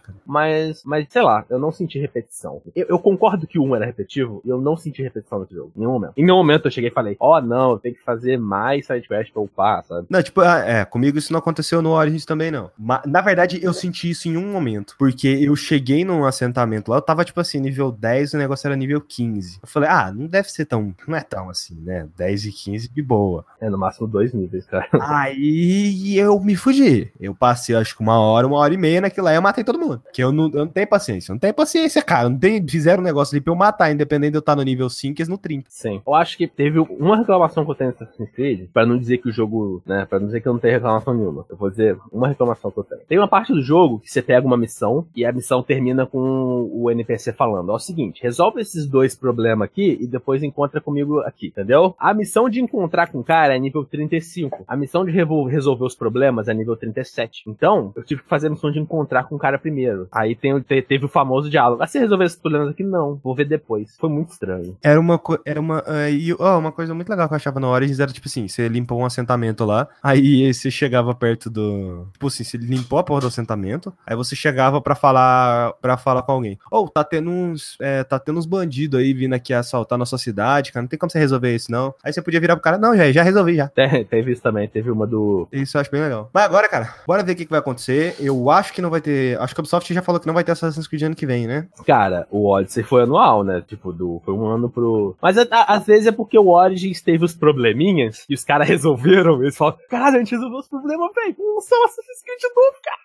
Aí eles lançaram. É, a Assassin's Creed não vai voltar no ano que vem, declaração feita pela Ubisoft. Ah, que pena, pena. Tá, mas aí que tá, pensa, cara. É, a gente tinha no Assassin's Creed. Deixa eu só ver qual dos estúdios que tava trabalhando no Origins. Que no Assassin's Creed Odyssey foi a Ubisoft Quebec que trabalhou. No Assassin's Creed Origins foi a Ubisoft Montreal. Agora pensa, os dois estavam trabalhando ali, né? Separar. Tá, um tava trabalhando num lugar, o outro tava trabalhando no outro. Uhum. Agora que, tipo, porra, acabou. Eu sei que o próximo Assassin's Creed já tá em desenvolvimento. O que que acontece? Com as duas empresas, pensa as duas empresas foca. Eles não devem, não devem fazer isso, não. Mas se eles focassem no mesmo jogo e, sei lá, criar o Assassin's Creed Ultimate aí, sabe? Pra fazer uma. É, fazer um Assassin's Creed de Smash Bros. Sim. Cassandra fora Assassin's Creed. Quer dizer, Cassandra fora Smash Bros. Eu apoio. Seria da hora. Mais alguma declaração, cara, sobre o Odyssey? É, cara, tipo, não, joga, tá bom. Assassin's Creed é bom de novo. Você, tinha, você sentia falta de jogar Assassin's Creed daqueles Assassin's top, Assassin's Creed de, de, primeira, pode jogar. Pode comprar, gasta 300 essa porra que vale a pena. Gostoso demais. Jogue games Assassin's Creed gostoso demais. Nossa, pior que não, é, não tem nenhum jogo parecido com Assassin's Creed, né, cara? É, velho, é um jogo mundo aberto com uma liberdade, uma liberdade muito boa e uma história muito boa. A interação de mundo aberto e de história dele, para mim, tá sendo melhor que Red Dead Redemption 2. E, Pedrão, Pedrão, é, tá ligado aquelas corridas de maratona que tem, tipo, 100 metros, assim? Uma galera, um cara vai lá e corre, pega o bastão, passa pro outro, vai lá e corre, pega o bastão, passa pro outro. Uhum. Então, Pedrão, bastão tá com você. Eu pego, então, esse bastão com muito orgulho muito carinho também. e bom, para falar de um jogo que, que, bom, em certo ponto restaurou a minha fé nos joguinhos, no mundo dos joguinhos, que é Nier Automata. Mano, eu já, eu já eu disse, eu disse que política e joguinhos não se misturam. Não existe fé no mundo dos joguinhos, não, tá? Só existe ser trouxa e comprar o jogo da EA. É isso aí. tá certo.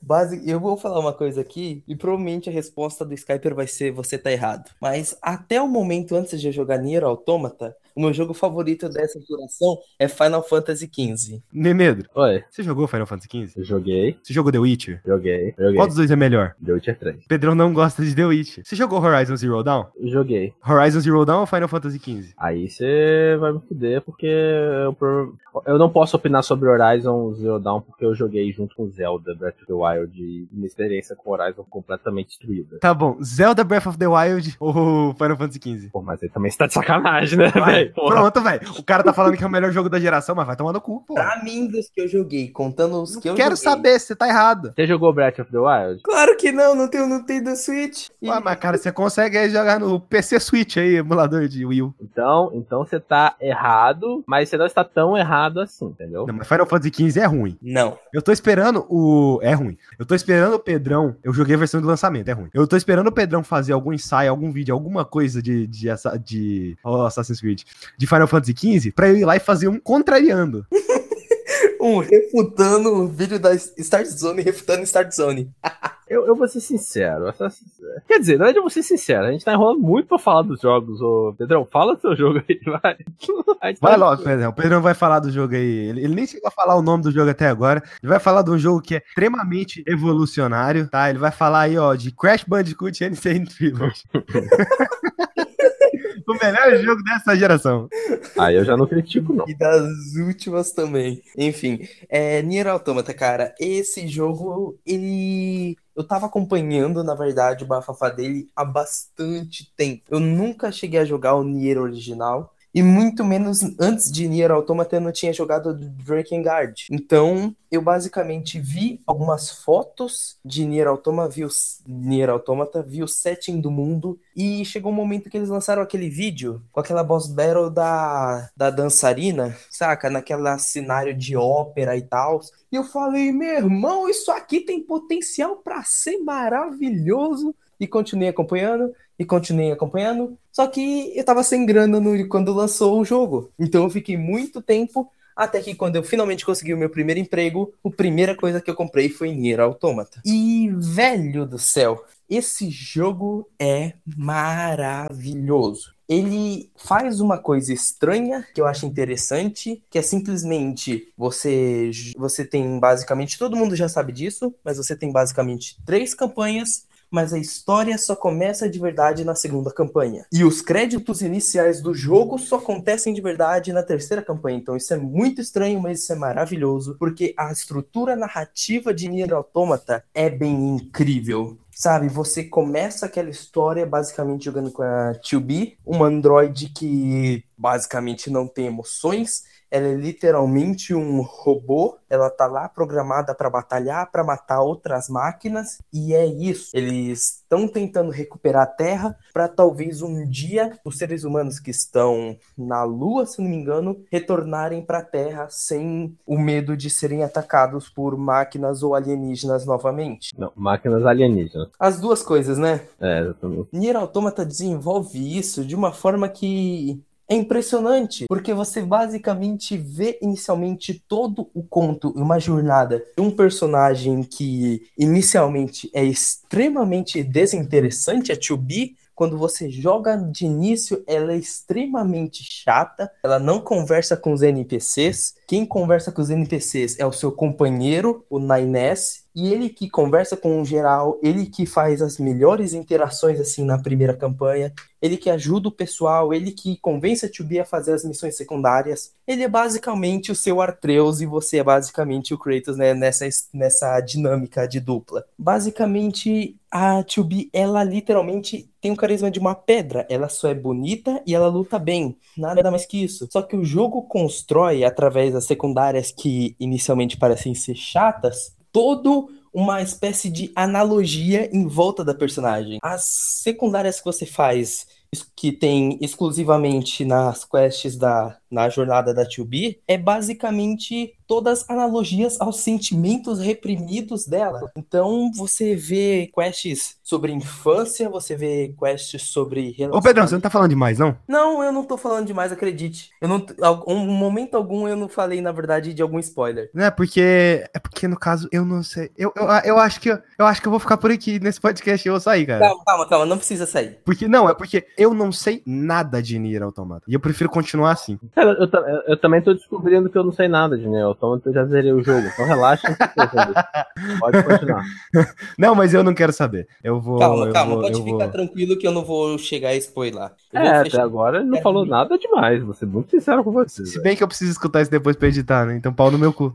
Cara, até agora ele não falou nada demais. Pode ser fresco, escuta. Eu zerei o jogo, eu sei o que eu tô falando. E, e então, basicamente, você. As secundárias contam realmente o pano de fundo da história do protagonista. A estrutura que o jogo se faz é basicamente a seguinte: você não tem um tem mais ou menos um estilo de gameplay fixa, que é o hack and slash, mas o Yokotaro, ele é meio maluco da cabeça. Quando ele criou o Dragon Dragon, o Drakengard, ele, ele deu uma palestra falando que os jogos são muito a mesma cartela, que sempre é a mesma coisa, tentando se aprimorar. E ele tinha um projeto que ele queria mudar isso, ele queria mudar as formas que as pessoas jogavam. Então, por que não pegar um jogo e misturar gêneros? Você pegar um jogo de ação e colocar plataforma, pegar um, um jogo de tiro e do nada transformar ele em um shoot'em up. Então ele tinha essas ideias malucas que ele tentou fazer em, em Drakengard e não deu muito certo,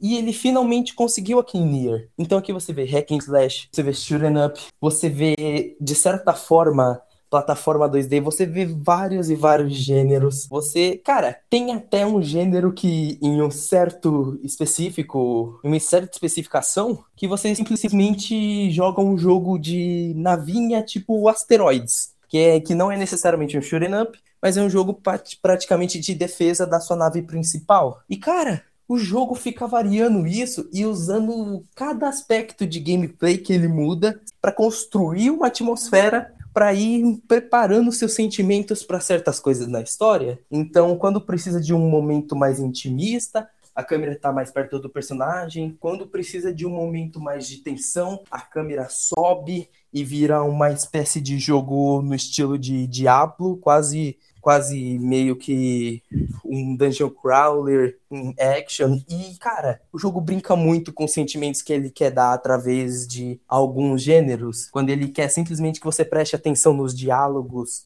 ele simplesmente bota trechos plataforma para você ir pulando e massacrando robôs fracos pra caramba. Então, tudo bem. Agora temos uma questão muito importante. Nier Automata teve um orçamento minúsculo. Ele basicamente foi pensado como um jogo AAA, mas ele tinha um orçamento que não era tanto assim. Então, temos. E, e, basicamente foi imposta algumas coisas, que algumas tendências que basicamente o Kotaro tinha que seguir para poder fazer sucesso com o jogo dele. Então, ele tem um mundo aberto, só que cheios de barreiras invisíveis. Você tem por exemplo, algumas modelagens meio estranhas, algumas texturas meio estranhas, como de alguns prédios, tem algumas texturas muito bizarras que parece textura de PlayStation 3, saca? Que parece aquela espécie de concreto envelhecido, mas da geração passada, que não tem muito detalhe. Uhum. Eu percebi mais isso nos animais, principalmente no Alce. O Alce em si me incomodou demais no jogo, ele não parece que faz parte daquilo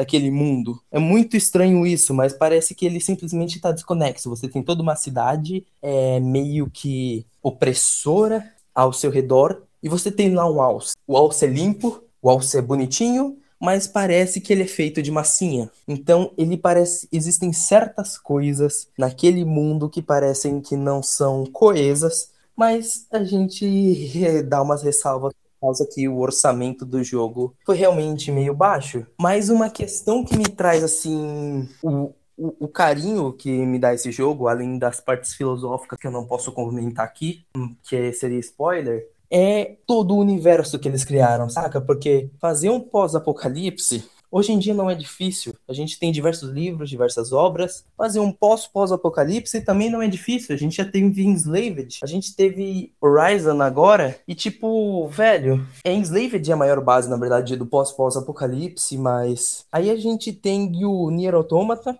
que tem um futuro se, que, que, que, a proposta é similar ao do futuro de Horizon, tipo máquinas dominando e máquinas tendo comportamentos que, que, que tipo, imitando certas coisas. No caso de Horizon é imitando animais e no caso de Nier também é imitando animais e imitando humanos. E um mundo muito carismático, um mundo muito legal. Os robôs têm um design muito bonitinho, se eu não me engano, é o mesmo cara que fez os designs de Vagrant Story e de Final Fantasy XII, se eu não me engano. E, tipo, velho, é tudo muito bem construído, sabe? Eu, eu tinha muito admiração por Hideo Kojima, pela originalidade que ele tinha, mas meus problemas com o Kojima é, ele se rende demais às suas influências americanas. Ele é bom, ele sabe construir uma história, mas a gente vê que Metal Gear é sempre aquela coisa a carta de amor ao cinema de um diretor frustrado. E Yokotaro não. Yokotaro, ele gosta de jogos, ele é maluco,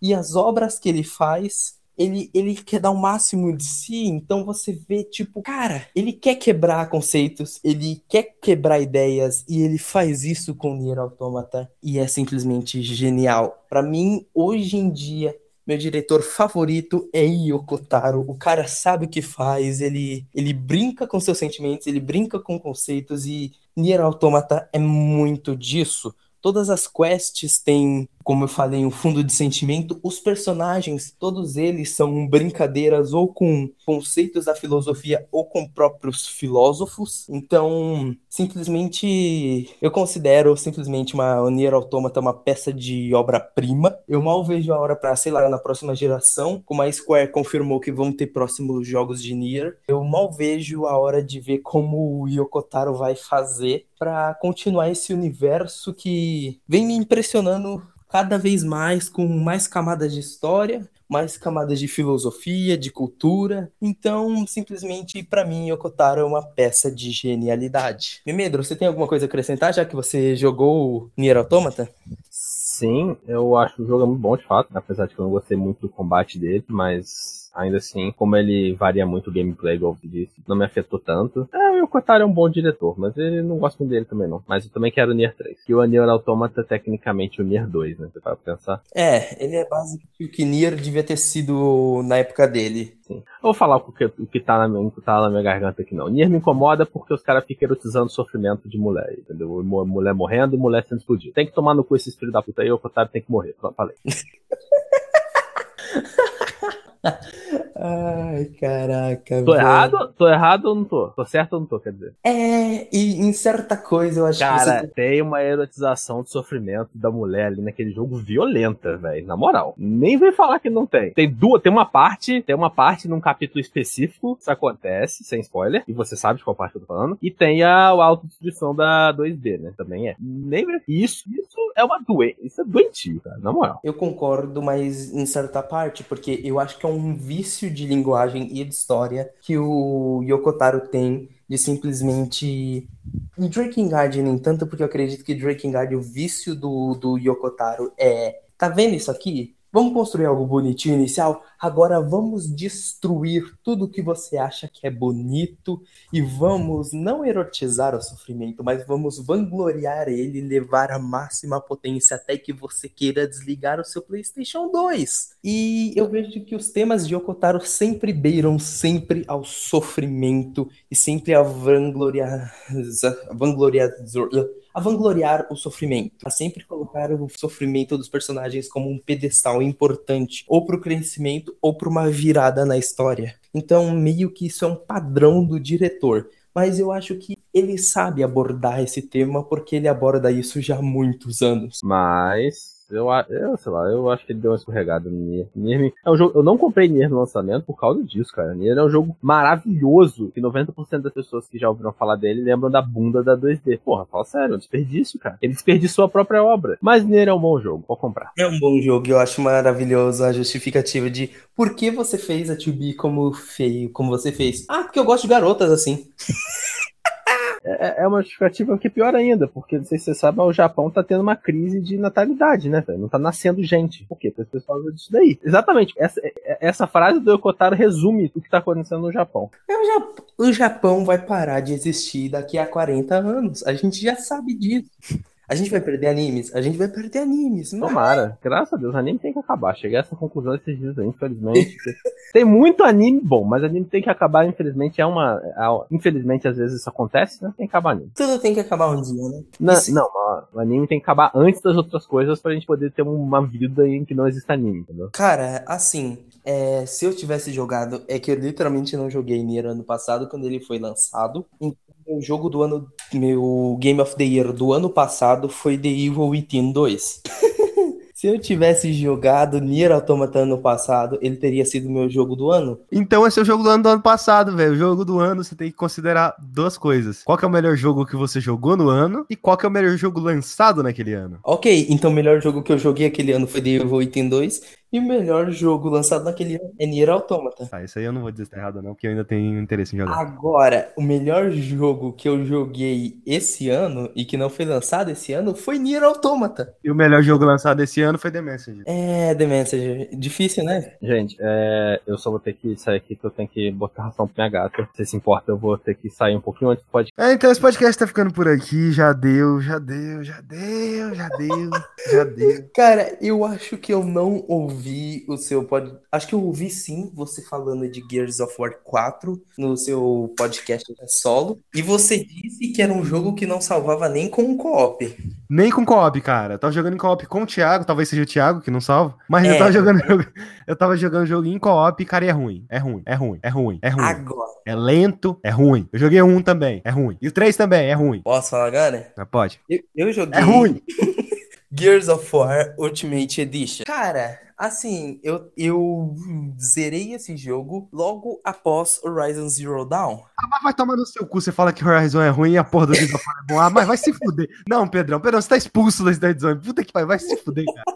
O meu, o pro- meu problema com maior com Horizon Zero Dawn, eu amo a história daquele jogo, a gente vai discutir isso no próximo podcast, mas eu amo a história daquele jogo, assisti todos os conceitos da história. Geniais, mas eu não gosto da eu gosto daquele mundo, mas eu acho que eles fizeram mal a questão do mundo aberto e toda a administração daquele mundo. Enfim, isso a gente fala depois. Aí daquilo de um jogo extremamente mundo aberto, cheio de missões secundárias, eu fui direto para um jogo extremamente linear, que é literalmente corredores, áreas abertas, corredores, áreas abertas, corredores. Que é Gears of War. E o que que essa repetitividade muda em relação a Horizon? Gears of War, é- você mesmo falou, é o cúmulo da repetitividade, cara. Literalmente, vem hordas de inimigos pra cima de você, você vai naquele corredor, mata, passa pro próximo corredor. Mais hordas de inimigos, mata, passa pro próximo corredor. Mais hordas de inimigos, mata, passa pro próximo corredor. Sabe qual, o, o que Gears of War me conquistou? Sete pieces. Eu não tenho, eu só tenho um momento memorável de Horizon, que foi uma batalha que eu tive contra um pássaro gigante. Gigante. Essa foi a única set piece de que, tipo, ok, isso aqui foi memorável pra mim. Mas aí que tá, Horizon não é um jogo de set pieces. Então, Não dá pra você comparar o fato de Horizon não tem set pieces. Foi o que eu te falei, é, eu- minha, essa parte pra mim Horizon foi totalmente diferente porque Horizon ele não é um jogo de set pieces. Ele não tem. Aquele jogo ele não tem uma set piece porque ele não é assim, não é dessa forma. Ele é um jogo mundo aberto, assim como Assassin's Creed não tem set pieces. Se você pegar o exemplo do Brotherhood, sabe quais é a set piece de Brotherhood? Se você for fazer missões lineares lá do Leonardo da Vinci, aí você vai ter set pieces daquele jogo, que é a parte da carroça, tudo. Aí sim você vai ter set piece. Quando o jogo se foca em ser mundo aberto, o jogo em mundo aberto, a grande maioria deles não tem set pieces. sim, mas em comparação, eu digo, a falta de set pieces, tudo bem, o mundo aberto não costuma ter set pieces. De certa forma, eu não consigo ter momentos memoráveis, então, com Horizon. Me diz uma set piece de Final Fantasy XV. Cara, eu consigo te falar várias. Fala. vários momentos. Fala que eu te de- falo todos os defeitos de cada uma delas. Ok, é, após zerar o jogo com o carro voador quando eu cheguei na zona secreta. Essa foi uma set piece sensacional, porque você literalmente não espera por nada. E ok, eu estou com o meu carro voador pela primeira vez, cheguei numa nova área que eu não conheço, e um mundo novo de aventura se abre pra você e você consegue Pedrão, isso não é uma set piece. Deixa eu te falar a set piece que acontece realmente. O, o- a partir daquele momento que eu desci daquele carro, cara, simplesmente ocorreu que, que o. Eu tava com um inimigo mega forte atrás de mim. Eu não tinha o level pra bater nele. Então, basicamente, todos os meus aliados tinham caído pra aquele cara. Eu fui burro de correr pra onde tinha mais um grupo de inimigos. Sabe aqueles inimiguinhos menorzinhos que eles enchem o Sei. saco? Sei. Então, eu fui correr para aquele grupo e o que que acontece? Eu tinha basicamente um exército na minha frente, mais um chefão enorme, basicamente. E, e- e, tipo, começou uma batalha mega colossal até o momento que eu caí, e naquele momento que eu caí coincidiu de simplesmente eu conseguir summonar o, aquele summon do gelo. E, velho, começou uma batalha de proporções colossais ali, criando um Mas, momento mas, memorável. isso, mas isso não é uma set piece. Mas é um momento memorável. Eu não tive Mas um momento não, mas eu perguntei uma set piece. Você quer saber uma set piece de Final Fantasy XV? A batalha contra o gigante. A batalha contra aquele. A batalha contra aquele outro cara lá na água, o Leviatã. É, é uma, boa, é uma set piece ruim. Aquela é uma set piece ruim. As duas set pieces são ruins, tanto a do gigante quanto a outra. Coisas que acontecem esporadicamente no jogo, tem várias. Sim. Tanto que se é, padrão, padrão de a grande maioria dos jogos mundo aberto, pelo menos os jogos mundo aberto que presta, tem geralmente coisas assim, né? Não, que é alguma coisa aleatória assim, que acontece. Alguma Skyrim, cara. Skyrim é feito de momentos memoráveis. Então, Skyrim é cheio disso, porque Skyrim te dá liberdade pra isso. Agora o Horizon não tem momentos memoráveis e nem set pieces. Aí que tá, a primeira vez que eu derrotei o. A primeira vez que eu derrotei a, a ave tempestade, que é a ave gigante lá, é, não foi na, naquela parte lá. Eu tinha derrotado, eu derrotei ela antes. Foi a primeira vez. Eu olhei pra aquela máquina e falei, eu vou destruir aquela porra. A primeira vez que eu destruí um. Eu esque... O Thunderjaw, que é a- aquele tiranossauro. Tirano. A primeira vez, a primeira vez que, eu, que eu destruí aquele robô também foi memorável. Quando tinha dois daqueles robôs a me atacando, também. Eu, eu, eu literalmente, Horizon pra mim foi muito automático. Eu não tive momentos memoráveis. A, a questão, literalmente, do, do, do pássaro lá no Tempestade é uma set piece, realmente, porque é preparado aquele momento pra ser épico daquela forma, com trovões e. Não necessariamente, porque se você leva em consideração que você faz as missões anteriores do jogo, pô, você já tinha passado por uma, ma- por uma pelo menos, eu não sei que se teve alguma atualização depois que eu joguei nem nada, mas pô, existem pontos no mapa que tem ave tempestade lá. Se você passa por aqueles pontos, ela, ela te vê e ela vem te atacar. Eu acho que foi muito específico comigo, então, porque eu nunca tinha visto aquela máquina antes. Tanto que eu escaneei, eu só ganhei a conquista de escanear todas as máquinas quando eu escaneei aquela máquina naquela batalha, porque eu nunca tinha visto ela antes. Não, eu fiquei, tipo, é, a máquina que explodiu minha cabeça mesmo foi a máquina que entrava dentro da Terra. Eu falei, como que eu vou destruir essa porra? aquilo, aquilo ali, tipo, eu fiquei assim, velho, fudeu. Não, eu não, eu não destruí ela. Eu não destruí, eu não destruí, eu não fui atrás dela pra, uma- pra destruir ela. Eu olhei pra aqui, eu olhei para aquilo e falei, ah, foda-se, deixa ela lá, não tá incomodando ninguém, eu não vou matar essa porra, não. Porque eu não ia conseguir matar, velho. Ia fazer o quê? Só que teve uma missão mais pra frente que eu tive que matar. Exato. Enfim. E, cara, Gears of War, ele realmente ele é um jogo repetitivo, mas ele é um jogo que inteligentemente tem diversas set pieces e diversos momentos memoráveis. Ele te joga em vários momentos em que você fala, ok, eu vou lembrar disso pra sempre. E, cara, é legal, sabe? Ele, ele é literalmente um jogo de ação pela ação, tanto que tem aquele negócio da violência extrema. Você pega a sua escopeta e se você atirar literalmente na frente de um inimigo, tipo a queima-roupa, o seu inimigo vira pedaços no ar e, e- e, tipo, cara, ele vira praticamente as peças de carne já prontinha pra fazer o churrasco. E, velho, é, é literalmente aquele jogo de testosterona pura que você tá jogando assim porque você, sei lá, se você quer descontar raiva, esse é o jogo perfeito. Mas eu, de certa forma, eu vejo ele que ele é muito um jogo pra se jogar com metralhadoras, com a escopeta. É literalmente isso, a sua Lancer e a sua escopeta. A sua Lancer e a sua escopeta. E de vez em quando o martelo de Aurora pra matar um inimigo gigante quando você estiver em ar livre. Mas eu tentei jogar de outras formas. Meu foco foi tentar jogar com armas que não são tanto dessas pra ação. É, Eu- não dá muito certo, né? Deu, ironicamente, a minha arma favorita do jogo é Sniper. Não, tipo assim, é, pra mim as melhores armas de Gear são aquelas que matam com um tiro só. Então, que no caso é Sniper, aquele arco que eu esqueci o nome, não lembro se é arco voltaico, não lembro o nome agora, mas é um arco Eu usava bastante o arco. que ele basicamente atira uma flecha explosiva e destrói inimigos até aqueles inimigos grandões com lança-granada. Cara, existe uma variedade assim até que aceitável. A pistola, sua inicial, ela é muito útil, mas aquela pistola pesada assim que você só dá um tiro e espera um pouco pra dar outro tiro. Ela é meio que inútil. É uma arma que eu não gostei, não sei porquê, mas tipo, eu testei todas as armas do jogo e de certa forma cada uma dá uma variação diferente. Então, como a galera já fala normalmente, quem é a fanbase de Gears fala que é a Lancer e a escopeta, que, que é o combo principal de Gears. Você fica de longe atirando com a Lancer, quando você precisa ir pra frente, você puxa a escopeta e bagaça os caras. E você tentar outras aborda- abordagens com a Sniper, com esse arco e, e, de certa forma com a pistola, é interessante, sabe? Você tentar mudar isso e criar seus próprios momentos memoráveis. Teve vezes assim que eu tava indo com a sniper e vindo um monte de inimigos pra mim, a minha munição sniper acabou, eu puxei a escopeta e saí rushando que nem um maluco,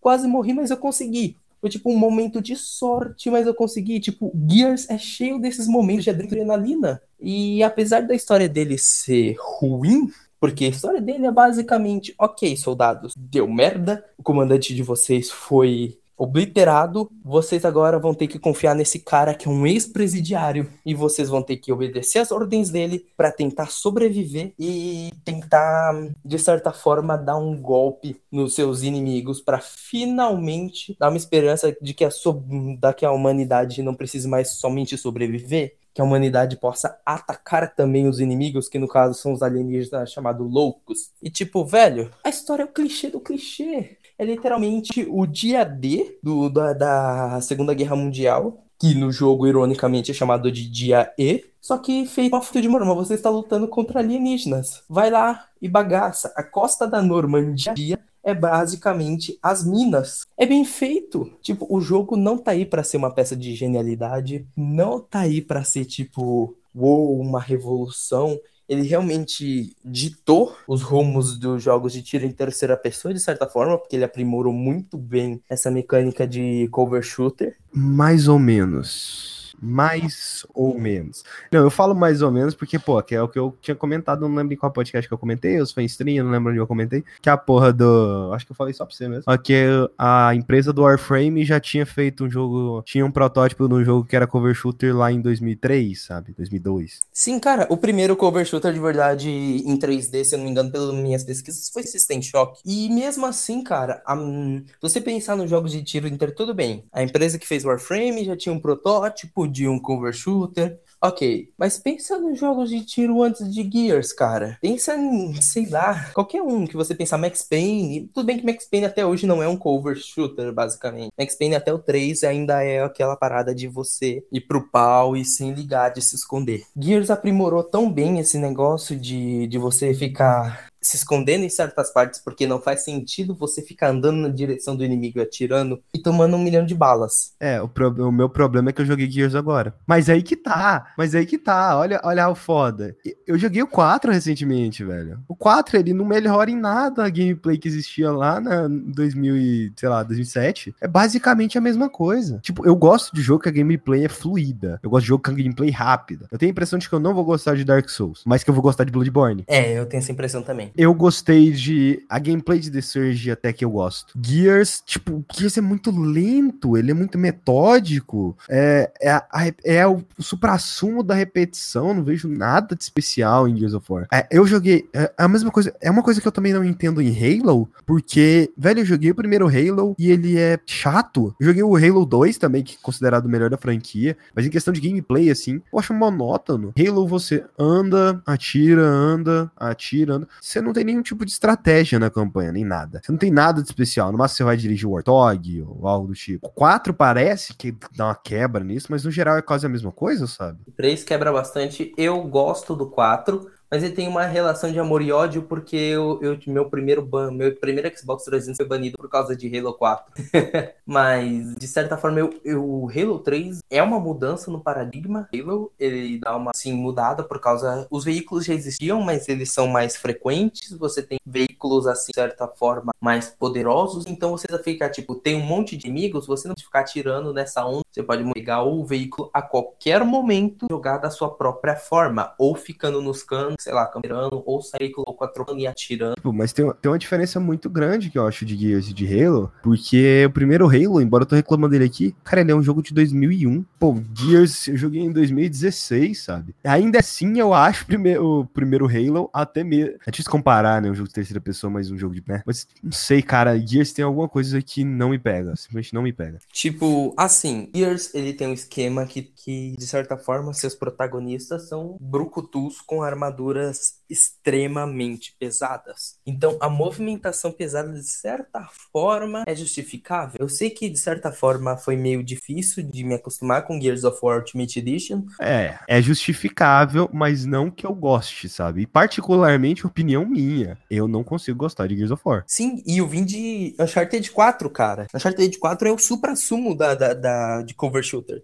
Ele é literalmente o ponto máximo, e acredito que Lost Legacy evolui sua máxima potência. Cara, é literalmente você pegar, você tá no cover, você tá tirando no cara, você sobe num lugar, continua atirando, correndo, você pula, dá um soco no cara, pula de novo, pega no gancho, vai pra frente, pula pra outro lugar. Pedrão, um jogo se sustenta com você fazendo apenas duas coisas? Cara, Assim, o, tipo, o Não, na sua cabeça. Você lembra de algum jogo que ele se sustenta por ter apenas duas mecânicas? The Blob. The Blob se sustenta por duas.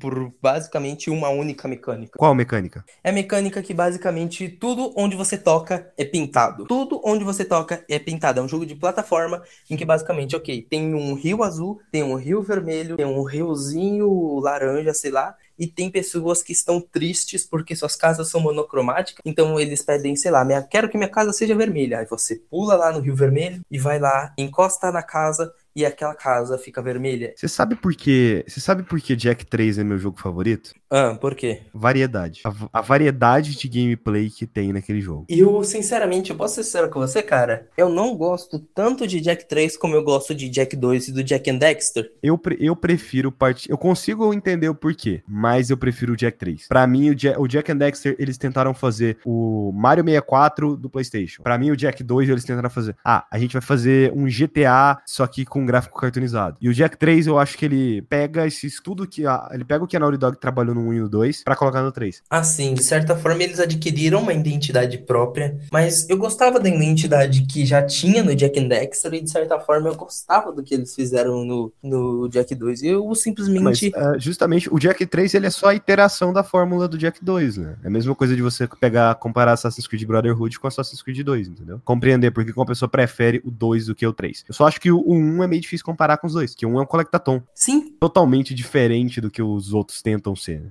e de certa forma eu gosto mais do Collectathon do que do shooter em mundo aberto. Mas, cara, assim, eu entendo muito bem o que você. O seu problema com Gears. Eu realmente acho que Gears tem esse problema de repetitividade, mas eu acredito que ele compensa isso criando momentos mo- memoráveis, cara. Os momentos das minas foi incrível pra mim. O cara teve vários momentos em que, tipo, toda vez que eu pegava o martelo de, de Aurora e falavam, o, o satélite tá aberto, você pode usar essa arma, velho do céu, eu já ficava empolgadaço. Ok, eu vou destruir todo mundo com um raio que vem do espaço. Cara, Gears sabe criar momentos memoráveis, velho. Ele. O monstro gigante traz de você você não pode feri-lo. Tudo que você pode fazer é inutilizar as armas dele e deixar ele pistola e atrair ele pra algum lugar. E isso são momentos bons, sabe? Você se sente, tipo, naquela história. Apesar de personagens clichês sem profundidade alguma e com umas piadas que são meio cafonas, tipo o, o Marcus Phoenix escorregando na água e batendo de bunda no chão, é meio ridículo pra um brucutu daquele tamanho. Cara, eu, eu tô pensando aqui e pra mim Gears of War se encaixa na mesma categoria desse reboot de Tomb Raider. Por quê? No caso, eu não gosto do reboot de Tomb Raider. Tenta, o reboot de Tomb Raider ele tem um outro problema, ele tenta coisa demais, mas não é isso. Como que eu vou conseguir colocar isso em palavras? Mas tipo assim, a minha sensação é a mesma coisa. Eu olho pros reboot pros, pra trilogia de Tomb Raider depois que eu joguei em 2013, tipo, Shadow of the Tomb Raider saiu. Eu me importo? Não. É algo que eu gostaria de jogar? Eu vou jogar algum dia? Provavelmente eu vou tentar e abandonar no meio. É a mesma relação que eu tenho com Gears. Tomb Raider eu acho que ele, ele tenta, aí já entra um parâmetro diferente. Tomb Raider tenta crescer demais e se mantém a mesma coisa. Ele tenta ser um jogo revolucionário, todo jogo ele tenta ser revolucionário. Olha, essa é a Lara Croft que vocês nunca viram antes, hein? Essa aqui é a Lara Croft que vocês tanto estavam esperando. Porra nenhuma. E o Gears é tipo assim, olha, agora Gears of War vai, sei lá, tem furacão. Olha aí, Gears of War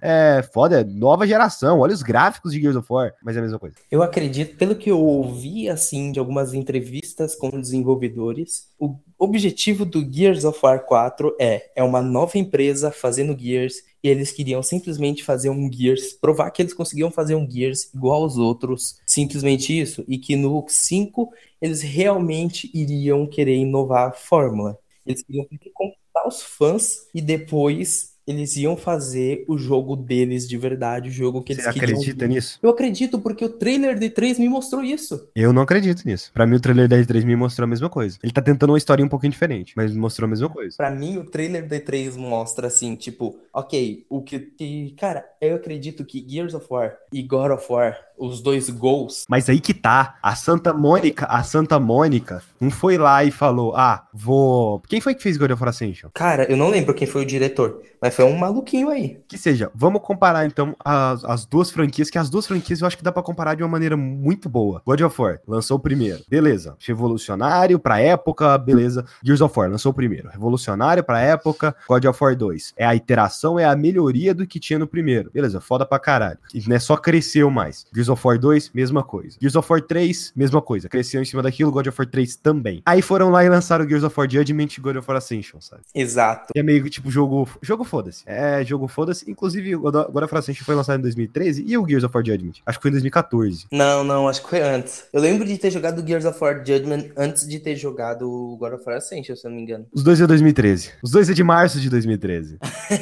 Temos aí um comparativo maravilhoso. Aí, só que aí tem um porém. Foram lá e fizeram God of War 4. É um outro jogo totalmente diferente. Pega o conceito dos jogos antigos, pega. Ele reformula a gameplay de uma forma totalmente diferente. né? Ele é. Quando você, tipo, se você fizer uma gameplay de, de God of War 4 e de God of War 3, se não é o Kratos na tela, a pessoa não reconhece que é da mesma franquia. Se você pega Gears of War 1 e Gears of War 4, olha, parece o, o outro ali só é mais bonitinho. Se você pega Halo 1 e Halo 4, tipo, a, a diferença que eu tive quando eu passei do Halo 3 pro Halo 4, tanto no quesito gráfico quanto no quesito gameplay, eu fiquei olhando assim e falei, caralho, evoluiu pra porra, porque evoluiu pra porra a questão da gameplay. Agora, cara, eu acredito que Gears of War 5 pode ser isso. O trailer, pelo menos, ele pode ter me enganado muito bem aquele trailer. Assim como Shadow of the Tomb Raider ia ser ó, a Lara Croft como nunca vimos antes. Nunca acreditei naquele trailer de Shadows of Tomb Raider. Pra mim, mostrou a mesma coisa que todos os outros jogos. Não, cara, depois que o de 2013 falou que ia ser a Lara Croft definitiva, termina com as duas pistolas e no segundo trailer fala: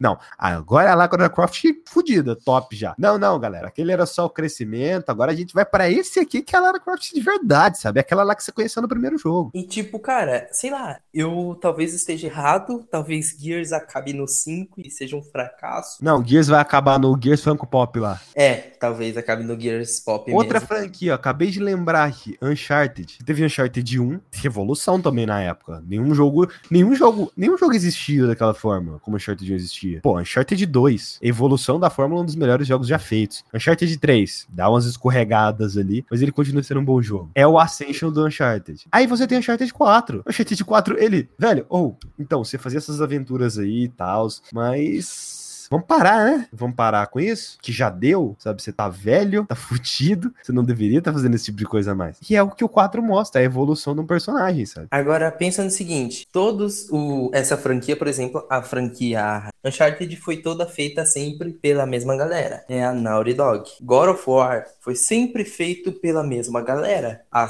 a Santa Monica Studio. Agora, pensa na responsabilidade de quem fez Gears of War 4, que era uma equipe que nunca mexeu com a franquia. Halo. Halo 4 não é tão bom, cara. A gameplay é ótima, mas a história é uma porcaria comparado à complexidade da história dos jogos anteriores. É, você tem certeza disso? Absoluta, cara. Não. Se você. Vamos pe- que pega um exemplo. Vamos comparar com o primeiro, o, o último, o 4 com 1. Você sabe a história de Halo 1? Cara, eu Dentro assim, de Halo, dentro, de, dentro do jogo. A história que é contada dentro do jogo. não Ah, lembro. O Master, Chief tá, o Master Chief tava explorando lá, puta que pariu, eles acabam descobrindo o Flood, que é uma ameaça que ia comer a galáxia toda. Sim, Né? Aí em- eles fizeram os Halos pra acabar com isso, né? Porque o Halo, né, inclusive, um dos bagulhos é ativar a sequência de destruição em massa de todos os Halo, que acabaria com a coisa. Eu nem sei que parte é só do jogo, mas no jogo em si, não tem muita coisa. mas em compensação, em volta. Não digo em volta, É, tipo. O universo. Halo é maravilhoso. O universo Halo do 1 ao 3, tipo, o jogo, os textos, os áudios, essas coisas todas, criam um universo extremamente extenso e a cada jogo esse universo ia crescendo. Mas chega em Halo 4, o universo estagna. O universo fica estagnado. Em Halo 4 pra frente, ele fica estagnado. Tanto que Halo 5 não é bom. Mas sabe por que que Halo 5 não é bom, Pedrão? Porque eles estão esperando no Halo 6 pra. Eu não caio, eu não caio nesse papo, velho. Eu não caio, eu não caio nesse papo, mas nunca, nunca, nunca mais. Halo 6 eu, Eu não acredito. nunca caio. É tipo a Ubisoft falar pra mim que o próximo Assassin's Creed vai ser revolucionário. Eu não vou acreditar. Ah, e tipo, velho, mas eu, cara, é difícil botar essa gotinha de fé, mas eu consigo colocar esse em Gear 5 e acreditar, ok, eles vão focar na protagonista feminina e eles finalmente, na história dessa franquia, vão dar consequências pros atos dos personagens. Eu tenho certeza, minha aposta certeza é que o protagonista do Gears of War 4 vai pro saco e a menina vai assumir o manto. É a minha certeza que eles É, ele poderia se aposentar, e é isso aí. Aproveita e vai. Ele deveria se aposentar esse. Primeiro, pe- Peraí, qual, é- qual é o problema da Microsoft? Gear já deu. Desculpa aí, mas Gear já deu, cara. Tá, você jogou. Pedrão, você jogou o primeiro jogo. Beleza, você já jogou o dois? Eu tô começando agora o 2. Tá, aí você tem o 2, você tem o 3, você tem o Judgment. Eu tenho tudo. Game Pass. Tá, tá, eu quero sair. Depois eu quero que você traz a opinião do 2 e eu quero que você traz a opinião do 3 pra ver se já deu. Sim, eu vou jogar todos, até o 4. Eu vou trazer minha opinião do 4 aqui. Pra- porque eu quero saber se já deu. Eu vou, eu vou, não, eu vou chegar, eu vou jogar até o Judgment e vou jogar Que- o 4. que você sabe o vou- que, que eu acho? Eu acho uma bosta da, da Microsoft. A Microsoft, ela tem empresas focadas em apenas uma franquia. Esse é um problema, tanto que o estúdio de Forza parece que não vai ter Forza ano que vem, porque eles vão fazer o quê? Outra franquia famosa deles, Fable. Esse é o problema. A Microsoft ela sempre tenta pegar as franquias antigas. E não é como se essas fran- franquias antigas fossem uma plataforma, sabe? Pô, Assassin's Creed a Ubisoft pode dar qualquer porra de, de motivo aí pra existir a porra do Assassin's Creed na, em qualquer. Sei lá, ela vai. Ah, no futuro alguém encontrou uma, uma. uma pinga. Que com essa pinga, quando você toma, você volta pro. você revive as memórias de um antepassado lá na época de. sei lá, velho. Não sei, não sei. Aí fica a carga dos game designers. Eles podem fazer isso. Eles pegam e contam a história de alguém, sei lá, na ditadura militar do Brasil, sabe? Mano, que Assassin's Creed. Já pensou, cara, um assassino matando Vargas, velho? Tipo, indo mais pra frente. Tipo, Não, cara, qual que foi, qual que foi, qual que foi o presidente lá que se suicidou? Oi? Tancredo Neves, né? O quê? O- Então, um assassino teria matado ele. Pô, Assassin's Creed na Segunda Guerra. Um assassino teria matado Hitler e não deixado nenhum vestígio, por isso que o corpo desapareceu. Exatamente. Pô, cara, Assassin's Creed em, em, sei lá, quando que o Bin Laden morreu? Dá pra você fazer Assassin's Creed em todas as épocas da humanidade, velho. Exatamente. Só adicionando mais alguma coisa. É, Assassin's Creed é uma plataforma. Se eles não quiserem botar a porra de, de história do, do- da porra do do, da antiga civilização, ah, lá, porra do Unity lá. E, cara, basicamente, posso ser sério, Assassin's Creed é tanto uma plataforma que, pra mim, por exemplo, a franquia Sniper Elite é um Assassin's Creed com Sniper. É o que seria Sniper, é o que seria Assassin's Creed, por exemplo, na guerra. É, porque quando, quando o jogo é uma plataforma, eu entendo você fazer igual a Ubisoft faz. Consigo entender, igual- olha, ela tá pegando partes históricas diferentes fazendo isso. Isso dá pra entender. Halo não é uma plataforma. Halo é um mundo conciso em si próprio. Porque ele tem o universo Halo, dá pra você contar várias coisas daquele universo. Só que você tentar mexer no core do mundo, dá bosta. Exatamente. pro- Eu não terminei Halo 4, mas dizem ser o problema de Halo 4. Gears of War é uma história mais fechada. Olha, são aqueles. É a história daqueles soldados ali naquela guerra em específico. Call of Duty é uma plataforma. Call of Duty, você pode criar Call of Duty em qualquer guerra, velho. Você pode, sei lá, a gente tá no Call of Duty 15. Você sabe que quase fizeram um, um- um Call of Duty na Roma Antiga, né? Pronto, aí ia ser fo... eu, eu quero um Call of Duty que seja na, na época da. Um dia, um dia a Activision vai fazer. O dia que desgastar a franquia pra caralho, todo mundo tiver cansado de guerra com arma, vai fazer um Call of Duty na Idade da Pedra.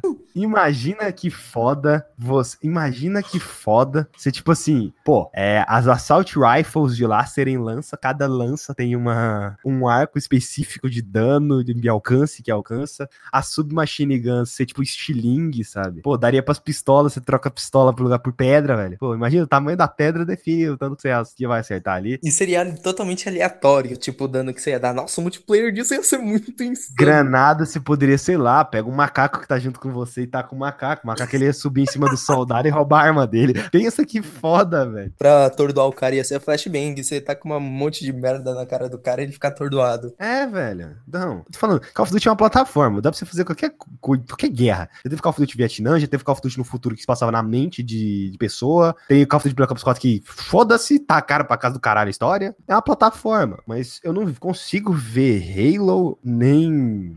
Halo é um pouco mais fácil de trabalhar, mas eu não consigo ver, ver Gears of War dessa, dessa forma. Assim como eu não consigo ver God of War dessa forma. É, tipo, cara, sei lá. Eu, como eu falei, eu joguei o primeiro Gears, eu vi um bom trabalho, o Ultimate Edition fez um ótimo trabalho de atualizar ele para os padrões de hoje em dia. Então, é um bom jogo com momentos bons, mas ele não é nada genial. Tem microtransação? Não, Então não atualizou pros padrões de hoje em dia. Pau no desse jogo.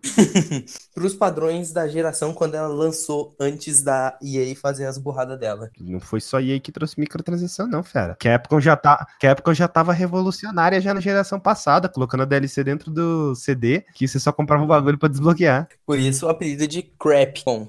Mas, cara, vou ser sincero, eu vou aceitar esse seu desafio de jogar toda a franquia Gears e falar de cada jogo no podcast. Eu quero que você chegue aqui falando do Judgment, falando, não, já deu, acabou, não quero mais saber dessa porra dessa franquia não, tomar no cu, detesto Gears of War. Olha, Judgment tem um ponto porque o protagonista do jogo é o meu personagem favorito do Gears 1. Então, talvez eu goste do Judgment.